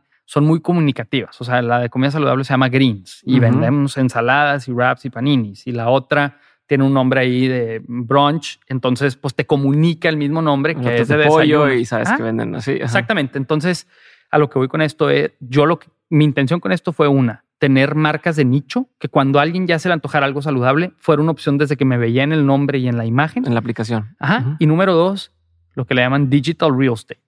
Tú te metes a tu Rappi y si yo tengo solo el 32 y hay 100 opciones, yo tengo uno de 100, opciones que tú tienes para pedir. De 100 espacios. Ajá. Si tú tienes 100 y yo tengo 6, pues las probabilidades de que pidas conmigo incrementan un poco. Ya. Entonces, ahí también por eso desarrollé estas marcas adicionales para optimizar los recursos con los que yo ya contaba. Yo ya pagaba una renta, yo ya pagaba una nómina, yo ya tenía refrigeradores, estufas, todo el equipo. O sea, pues bueno, agregué nomás más ingredientes a nuestro inventario, desarrollé nuevos menús, nuevas marcas y los operamos desde nuestros mismos restaurantes. Sale la comida del 32 y de estas marcas adicionales pero las personas cuando piden, pues ven una marca adicional. La verdad es que ahorita es una práctica ya bastante común sí, pero en ese momento la pandemia. ¿Era común o no? ¿Cómo se te ocurrió hacer ese tema de, del, espacio? Empezaba y yo lo leí en, en, algún lado. La verdad es que desde Collective Academy, que fue todavía como un año y medio antes de esto, en uno de los proyectos yo hice un proyecto que era un poco distinto el concepto, pero era rentar una bodega y por qué no tener estos espacios dentro de la bodega de diferentes cocinas. Yo ahí lo había visualizado como si tienes diferentes equipos y si tienes diferente personal y demás, pero todo sale del mismo lugar y eficientizas. Y la verdad es que eso terminó transformándose en no en una bodega, sino en mis mismos restaurantes y en aprovechar los mismos recursos que ya tenía. Ok. Ahí salen estas nuevas marcas. Eh, pues pasa un poco más el tiempo y yo ya había otra vez empezado a explorar este tema del web 3.0 y traer la cosquillita. En estos dos meses que estuve completamente cerrado, me di el tiempo de empezar a explorar otras cosas. Ok, y perdón, el tema de los restaurantes, ¿era lo que te esperabas? O sea, dijiste, ok, o hay lana, este, porque aparte tú, o sea, no venías del tema de decir, ok, bueno, es que yo soy chef o siempre me ha gustado, entonces tengo este sueño, ¿no? Y, y tal tú vienes más como del lado de es una oportunidad y, es como el siguiente paso lógico, como decías, de, de yo suministro café, yo lo puesto, se dice, este, pues yo lo sirvo. O sea, ya más por ahí más que por este sueño. Entonces, sí. ¿era lo que te esperabas? No. La verdad es que, como dices, yo no era porque fuera mi pasión per se. Mi pasión per se creo que es el emprendimiento. O sea, yo me ponía feliz, o sea, vendiendo vasos o vendiendo chilaquiles para mí era, tenemos una persona de recursos humanos. Y entonces me sentía como niño en Navidad de que, ok, entonces, ¿qué funciones va a hacer? ¿Y qué programas va a hacer para la gente? No sé qué. Y bueno, vamos a meter un nuevo sistema. No sé Entonces, al final, el producto per se o la operación no es que yo, como dices, fuera chef. Era toda esta emoción e intriga de ir avanzando, ir creciendo, ir de cierta manera institucionalizando el negocio. Este, pero pues sí, o sea, sí era algo de lo que me esperaba por, es un, negocio muy demandante, es muy intensivo tanto en cantidad de personal, cantidad de clientes. No es lo mismo, si, un ejemplo, si tú vendes un millón de pesos en dos transacciones porque vendes carros y cada uno cuesta 500 mil pesos, a que tú vendas un millón de pesos vendiendo platillos de 100 pesos, interactuaste con 10 mil personas. Entonces esas 10 mil todas tienen una opinión y si les fue bien o les fue mal y si la atención al cliente, entonces es muy intensivo en ese sentido. A ver, y a todo esto, ¿cómo le debe hacer a alguien? Pues imagínate que alguien está escuchando y dice, estoy pensando hacer un Dark Kitchen, porque también, así como el tema de los NFTs, también Dark Kitchen se puso de moda y todo el mundo dice, quiero tener un restaurante donde rente una cocina o desde mi casa o tal. ¿Qué dices tú? Mira, esto sí vale la pena, esto no, empieza por aquí. O sea, ¿cuáles como los pasos que tiene que tomar alguien? O los insights que dices, pon atención en esto. Hoy por hoy, empezar un Dark Kitchen es muy barato, porque puedes hacerlo, más bien, puedes probar el concepto muy barato. Anteriormente tenías que montar un local y hacer una inversión fuerte y demás para probar si iba a funcionar o no tu concepto. Hoy algunas aplicaciones te permiten hacerlo incluso aunque sea desde tu casa. O sea, tú puedes registrar tu casa como el domicilio donde se preparan los pedidos y puedes iniciar también sin equipo muy complejo. O sea, puedes ver y tienes la facilidad, a diferencia de cuando tienes un restaurante, un local que pues pones un horario y medio lo tienes que mantener porque si llegan clientes o no, pues aquí si se te acabó lo que estabas vendiendo, tú le puedes picar off por ese día y ya nomás no le apareces a la gente como mm. disponible en eso. Entonces, se vuelve relativamente sencillo probar si va a funcionar tu concepto. Si ya lo probaste, es decir, ya hiciste tu marca, ya hiciste tus platillos y empiezas a tener ventas recurrentes y la gente le gusta, cada vez vendes más, ya puedes probablemente pensar en dar el siguiente paso, que sería ahora sí salirte e ir a buscar un lugar. Tienen ahora estos lugares de dark kitchens donde te subarrendan un espacio pequeño, son bodegas a veces de 15 metros, 20 metros cuadrados, preparadas. Tú tienes que poner tu equipo, pero ya tienen preparaciones que para la campana y para las instalaciones y la trampa de grasa. Y tienen servicios compartidos generalmente, como la fumigación, como el internet, etcétera sin que te cueste tanto. O sea, la renta de algo así es mucho más barata que la renta de un local tradicional. También puedes buscar que tu contrato pues, tenga algunas cláusulas que te sean amigables en el sentido de que tu concepto no funcione y demás. Y también algo que te permite hacer un dark kitchen es puedes iterar muy rápido, puedes cambiar el concepto. Sabes que ya me di cuenta que no está funcionando vender, no sé, comida tailandesa en Monterrey. Pues bueno, no pasa nada, puedes realmente crear otra marca nueva que puedes mandar a hacerla con un diseñador gráfico y demás, o puedes meterte a algún servicio como Canva o como Fiverr y pagar 10 dólares por otro nuevo logo, hacer un menú y probar a ver si funciona. Entonces, pues creo que es una gran ventaja para la gente que está en, queriendo incorporarse a la industria culinaria de poder probar sus ideas y poder probar el mercado. Sí, y chiquito. Ajá. Oye, pero a ver, algo me atención, dices, puedes empezar desde tu casa no ponen, así ya es como antes, cuando empezabas con Uber o lo que fuera, este, te decían, no, vetamos, o evaluamos a todos los repartidos, a los conductores y tienen que pasar pruebas de tal. Aquí, puede que me esté comiendo algo que alguien hizo en su casa, no con las medidas de sanidad adecuadas. Podría pasar. no, no, o sea, no quisiera decirte qué pasa, yo no sé las políticas de rápido así, pero a mí pues nunca me ha tocado ver que las aplicaciones como tal hagan esta inspección real o que te pidan estas fotos. No me vayan a sacar de sus aplicaciones, por favor, Uber, Rapid, pero a lo que voy es, pues el proceso tal vez no está tan verificado. Ok, no sabía eso. O sea, no, no, no hay así como una. te puedes meter y la verdad es que en algunos es muy evidente. Si tú abres la aplicación y le das para abajo, vas a ver algunos que dicen tacos Juan. Y hay unos que están con faltas de fotografía, algunos que las fotos están hechas con los pies. Pero la verdad es que, pues, como decimos, tiene pros y contras. O sea, también si quisieras que todo el mercado esté ya súper elaborado y sofisticado y con infraestructura, pues le quitas la oportunidad a muchos chiquitos, o sea, que esto es lo que está tratando de hacer. O sea, como poder abrirlo a las masas. Sí. No, no, atención a ese dato. No sabía que, puedas empezar. O sea, yo puedo el día de mañana. ¿Cuánto tardas en darte algo en una aplicación? Teoría, o sea, teóricamente no es lo correcto, no es lo que debe suceder. A lo que digo es, es algo que sucede. O sea, es algo que yo no sé si hagan trampita o no. No es recomendación, pero imagínate que dijeras tú, quiero meterme una de esas madres. ¿Cuánto tiempo me tomaría si yo hoy ya tengo una receta? O sea, es que hago hamburguesas bien chingonas en mi casa, pero son para mis amigos y tal. Y si quiero empezar a venderlas en una aplicación de estas, ¿cuánto tiempo me toma? La, ok, la última vez que yo hice este proceso fue hace dos años, entonces no sé qué políticas cambiaron, pero la última vez que yo hice los procesos tal vez rondan entre dos semanas, los más rápidos. Como darte de alta. Ah, como darte de alta que tienes que mandar tus logos y tu menú para aprobación y para que lo carguen y te piden que manda tu estado de cuenta bancario donde te vamos a depositar lo que vendas por aquí y demás. Unas dos semanas los más rápidos y probablemente hasta dos meses los más lentos. Ok. Sé que Rappi, por ejemplo, puso ahora un sistema, no lo he usado, pero para aperturar nuevas sucursales tú directamente desde la plataforma. O sea, yo que ya tengo una marca de alta podría agregar una nueva ubicación de mi marca de una manera que entiendo que es mucho más fácil, pero no lo es. Sí, porque en teoría ya estás dado, o sea, ya existes en un sistema, ya estás como validado. A ver otra cosa para no pasar todo el proceso. Exactamente. Oh, ok. A ver, ¿Qué vamos a poner? ¿Qué vas a vender o qué digo? no, no, me llamó atención. Yo pensé que tardaba más tiempo, pensé que era más complejo. Siempre me ha, me ha dado curiosidad eh, cómo funcionan los negocios en los que no estoy y, y entender. Empiezas a ver esa oportunidad. O lo que dices, pues puedo hacer marcas a ver qué, ¿no? Y te haces cinco, como dices, te haces cinco marcas y la que mejor pega te quedas con esa y, y, empujas más sin, sin, invertir tanto y ni siquiera irte al, al, grado de registro la marca y me espero cuatro meses, seis meses a que me den del INPI que sí está validada y tal, porque pues así como la hiciste la puedes cambiar de un día para otro y está cabrón. O sea, es muy buena oportunidad y como dices, eh, habrá que probar. Un día voy a probar así, voy a hacer de cada cosa, voy a hacer un experimento. Ahí te va, chao.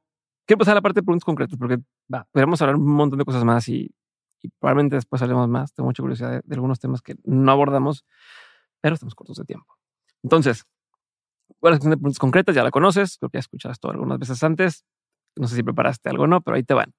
Primera pregunta, ¿cuál ha sido uno de los peores consejos que te han dado?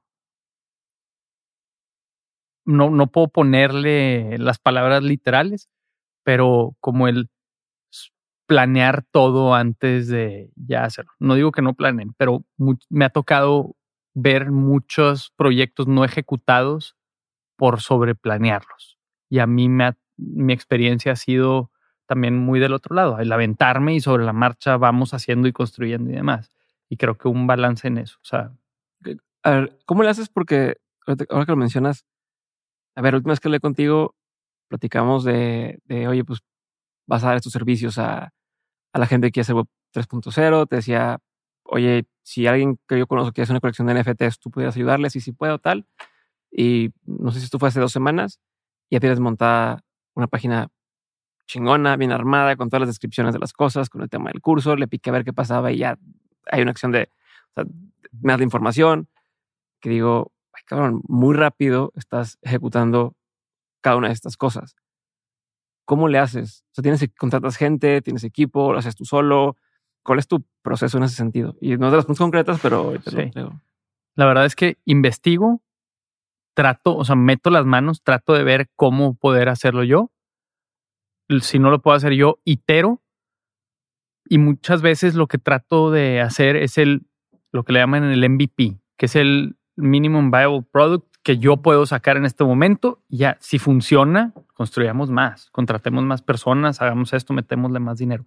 Pero inicio por esa parte de hacer un MVP lo más rápido posible para tratar de probar el concepto. Ok. ¿Cuál ha sido uno de los mejores consejos que te han dado? no preparé esto, Diego. No pasa nada. Necesito. Hay tiempo. Ok. Yo creo que el tratar de cuestionarme las cosas a veces de más largo plazo. O sea, alguna vez alguien me dijo algo así como el Santiago de 90 años, ¿qué opinaría de esto? O sea, ¿qué decisión te hubiera sugerido tomar o algo así? Y siento que a veces te ayuda a darle perspectiva a las cosas, a decir, o sea, es que esto no era relevante o esto sí es importante en tu vida. Ok. También te, te da dar velocidad a hacer eso, ¿no? Porque te dejas de cuestionar las cosas que no son tan trascendentales y dices, bueno, pues hacemos, hacemos, hacemos. Sí y si ves cuáles son las que valen realmente la pena, ¿no? Claro. Digo, esto es lo que me acabas de decir, a mí se me hace un muy buen consejo que debo de retomar. Antes lo hacía, veo que lo he dejado de hacer y gracias. ¿Cuál es un consejo que antes tú dabas como bueno y que ya no darías? Antes, por mi tolerancia al riesgo, como que yo era muy de ya hazlo, aviéntate, ya. Y ahora sí lo hago, pero como que ya les, les digo, a ver, nomás piénsalo bien, que sea algo que tú estés convencido. Como que antes también un consejo, más que un consejo, yo antes daba un consejo directo. O sea, yo antes decía, compra Bitcoin, güey, va a subir. Y he aprendido a que no, o sea, mejor es, yo opino esto de Bitcoin, yo he visto esto, este pro y este contra, pero Ahora trato de que el consejo que doy es informar para que la persona tome la decisión. Antes yo sugería una decisión. Creo que eso es algo bien equivocado. Ok. ¿Qué opinión tienes que poca gente comparte contigo?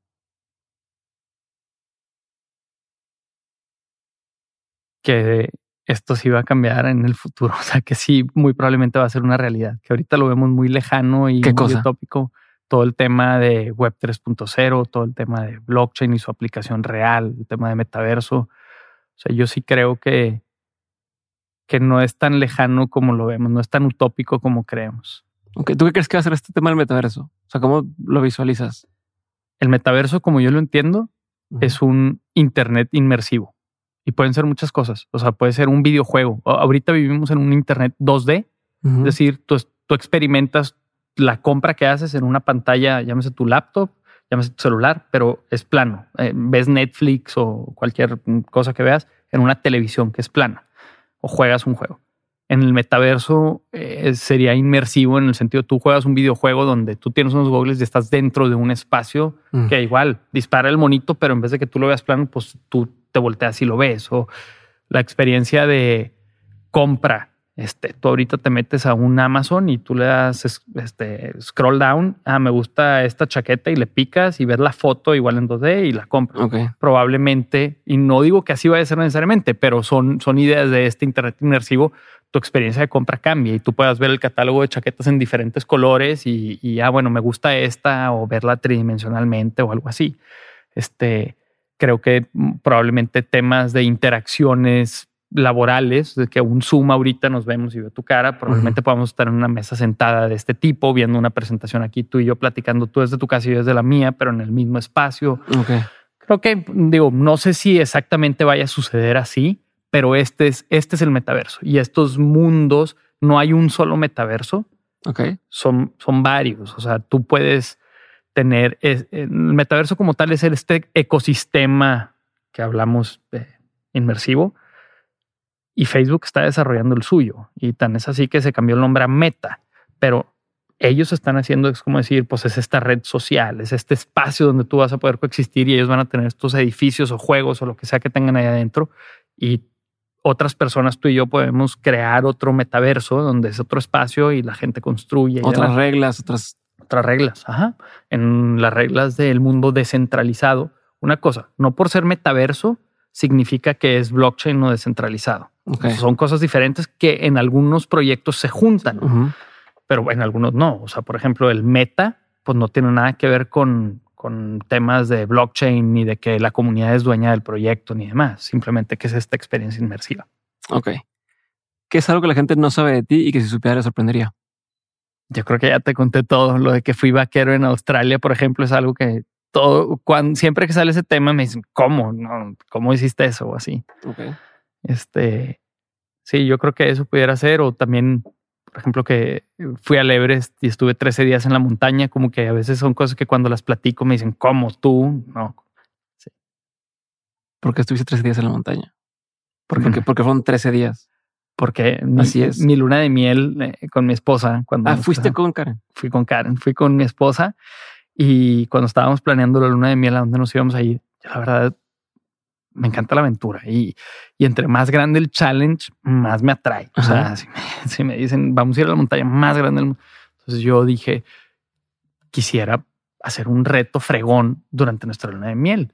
Y, Karen que decía, yo pensé que iba a descansar y Karen se subió al barco. O sea, me dijo, obviamente, ok, pero también tenemos que tener esta parte de relajación y pasarla toda y así.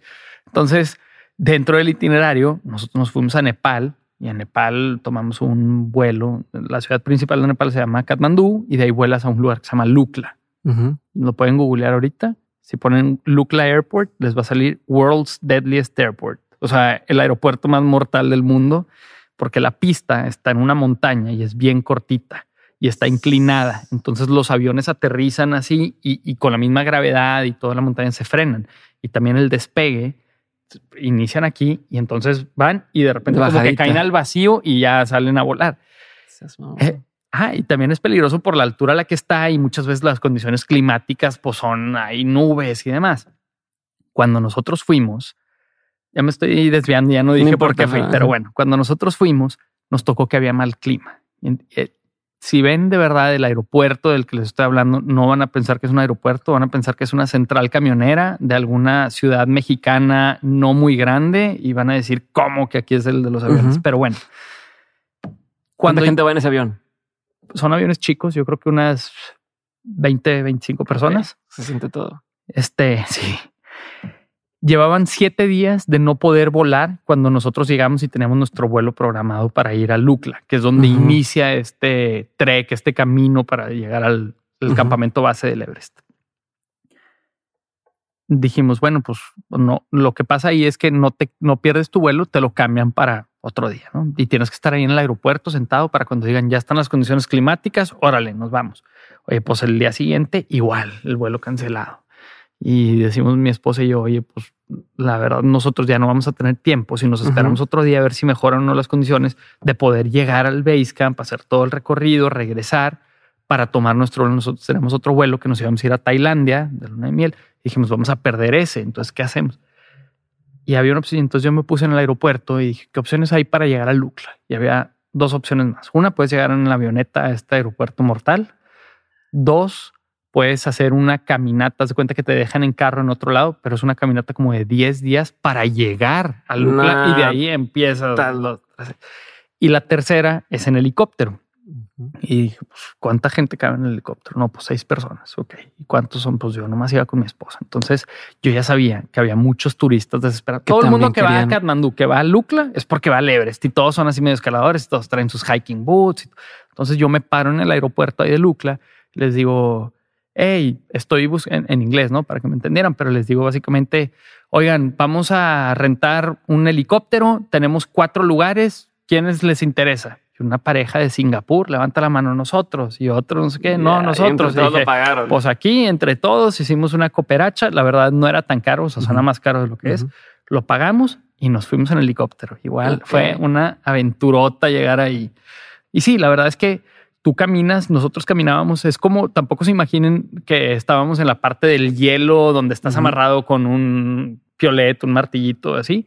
La parte de nosotros era más como ir a subir una montaña donde vas subiendo hacia Chipinque, hacia la M, etcétera. En otros lugares, pues imagínense cualquier trek o hike que haya cerca de su ciudad, pero por muchas horas, por varios días. O sea, el día que menos caminamos, yo creo que fueron como seis horas de trek y el día que más fueron 14 horas.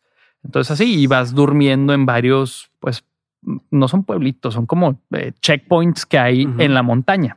Karen nunca había hecho algo como esto. Karen nunca había hecho algo como esto. ¿Qué dijo? Se subió al barco. Desde que lo platicamos, lo teníamos en mente. Hubo tiempo para procesarlo mentalmente porque lo decidimos. Pero entrenar o algo. Ocho meses.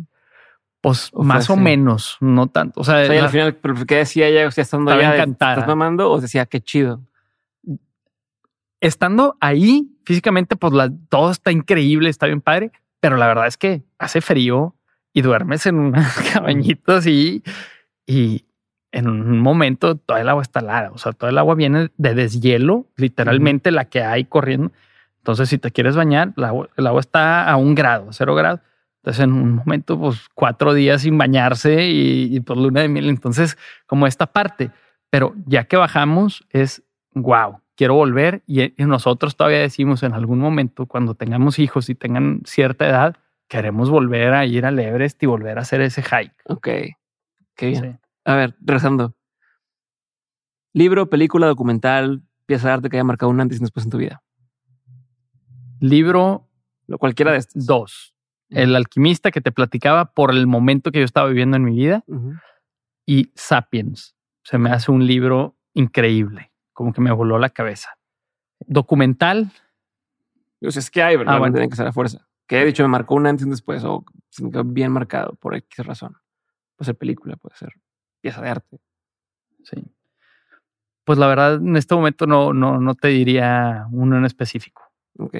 Si tuvieras que, si pudieras saber la respuesta a cualquier pregunta, si la respuesta absoluta a la pregunta que sea, ¿qué preguntarías? Pregunta absoluta. La respuesta absoluta, sí, esa es, puedes preguntar lo que sea y vas a tener la respuesta correcta. Este, están profundas tus preguntas, ¿eh, Diego? Eh, ¿Qué sigue después de la vida? O, realmente cómo se originó la vida. O sea, entiendo todas estas explicaciones del Big Bang o la evolución, pero ¿qué, realmente qué sigue? Ok. ¿Tienes rutinas diarias? ¿Cuáles son? Sí, particularmente ahorita acabamos de empezar mi esposo y yo también un, programa con una coach. Este, me gusta empezar mis días con ejercicio. Ahorita tres días de la semana estamos con esta coach. antes que no estaba eso, hacía mayormente bicicleta, me encanta el ciclismo. Y luego la verdad es que inicio con ejercicio, regreso. ¿A qué hora se levanta normalmente? ¿A qué hora más o menos? Varía, por ejemplo, mis amigos ciclistas son súper tempraneros. En ocasiones tenemos horarios de vernos a las 5.40 de la mañana en un punto y para yo poder llegar ahí me levanto 4.50 porque me voy rodando desde mi casa. Entonces me levanto y en lo que me cambio y todo. La maestra, la coach con la que ahora hacemos ejercicio, empieza la clase a las 7.30 de la mañana, entonces no tengo que despertarme tan temprano, pero empiezo con ejercicio. Me gusta, el desayuno es una parte importante de mi día. Este, entonces, generalmente desayuno y me gusta hacerlo como con calma y poder platicar con mi esposa. Es donde pues, qué plan, qué, qué, te espera en tu día, ¿no? Esta es una pregunta que nos hacemos siempre mi esposa y yo. Y, y la verdad es que después de ahí mis días son muy variables. O sea, como puedo estar viendo algo de algún proyecto en específico ahorita que traiga de Web3 o tal vez tengo algún tema del restaurante que revisar, algún, algunos reportes, entonces varía mucho. Eh, y sí, la verdad es que dentro de mi rutina es el iniciar con ejercicio, el tener mi momento en la mañana con mi esposa y todo lo demás es variable. ¿Cómo, cómo, evitas, cómo evitas quemarte? ¿Cómo evitas eh, saturarte y decir, ya, tengo un bajonzote?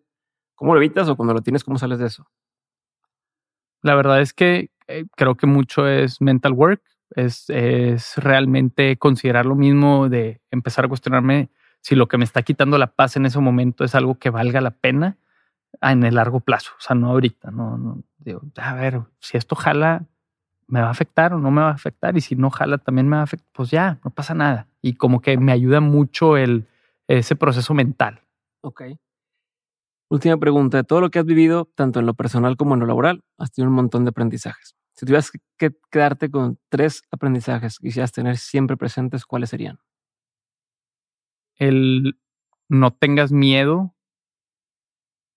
de iniciar algo nuevo. O sea,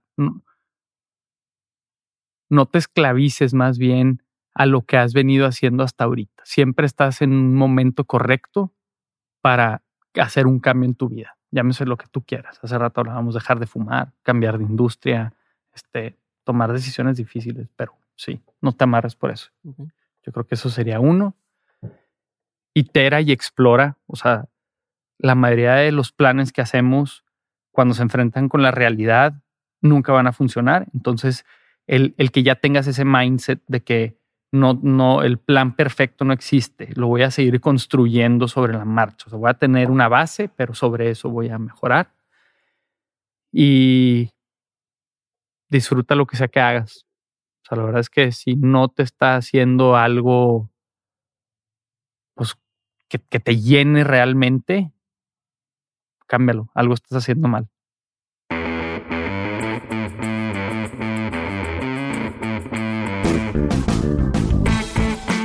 Gracias por haber escuchado este episodio y por ser parte de este movimiento que estamos construyendo en Dementes. Si quieres ayudarme a hacer que más personas abran su mente, desafíen el status quo y que hagan realidad sus proyectos, puedes hacerlo corriendo la voz. Comparte este episodio, sube lo que aprendiste a Twitter o Instagram, escríbele un mensaje o etiqueta a mis invitados.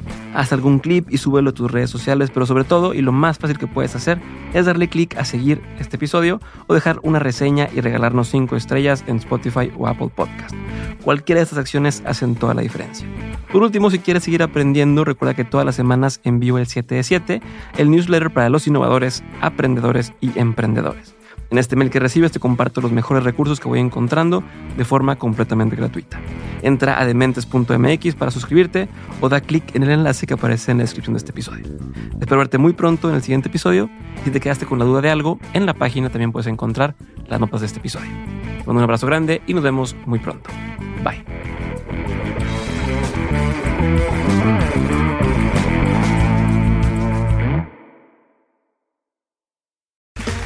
Okay, round two.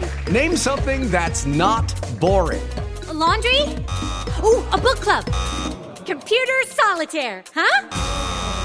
Ah, oh, sorry, we were looking for Chumba Casino. That's right. ChumbaCasino.com has over 100 casino style games. Join today and play for free for your chance to redeem some serious prizes. ChumbaCasino.com. No purchase necessary. Full prohibited by law. 18 plus terms and conditions apply. See website for details.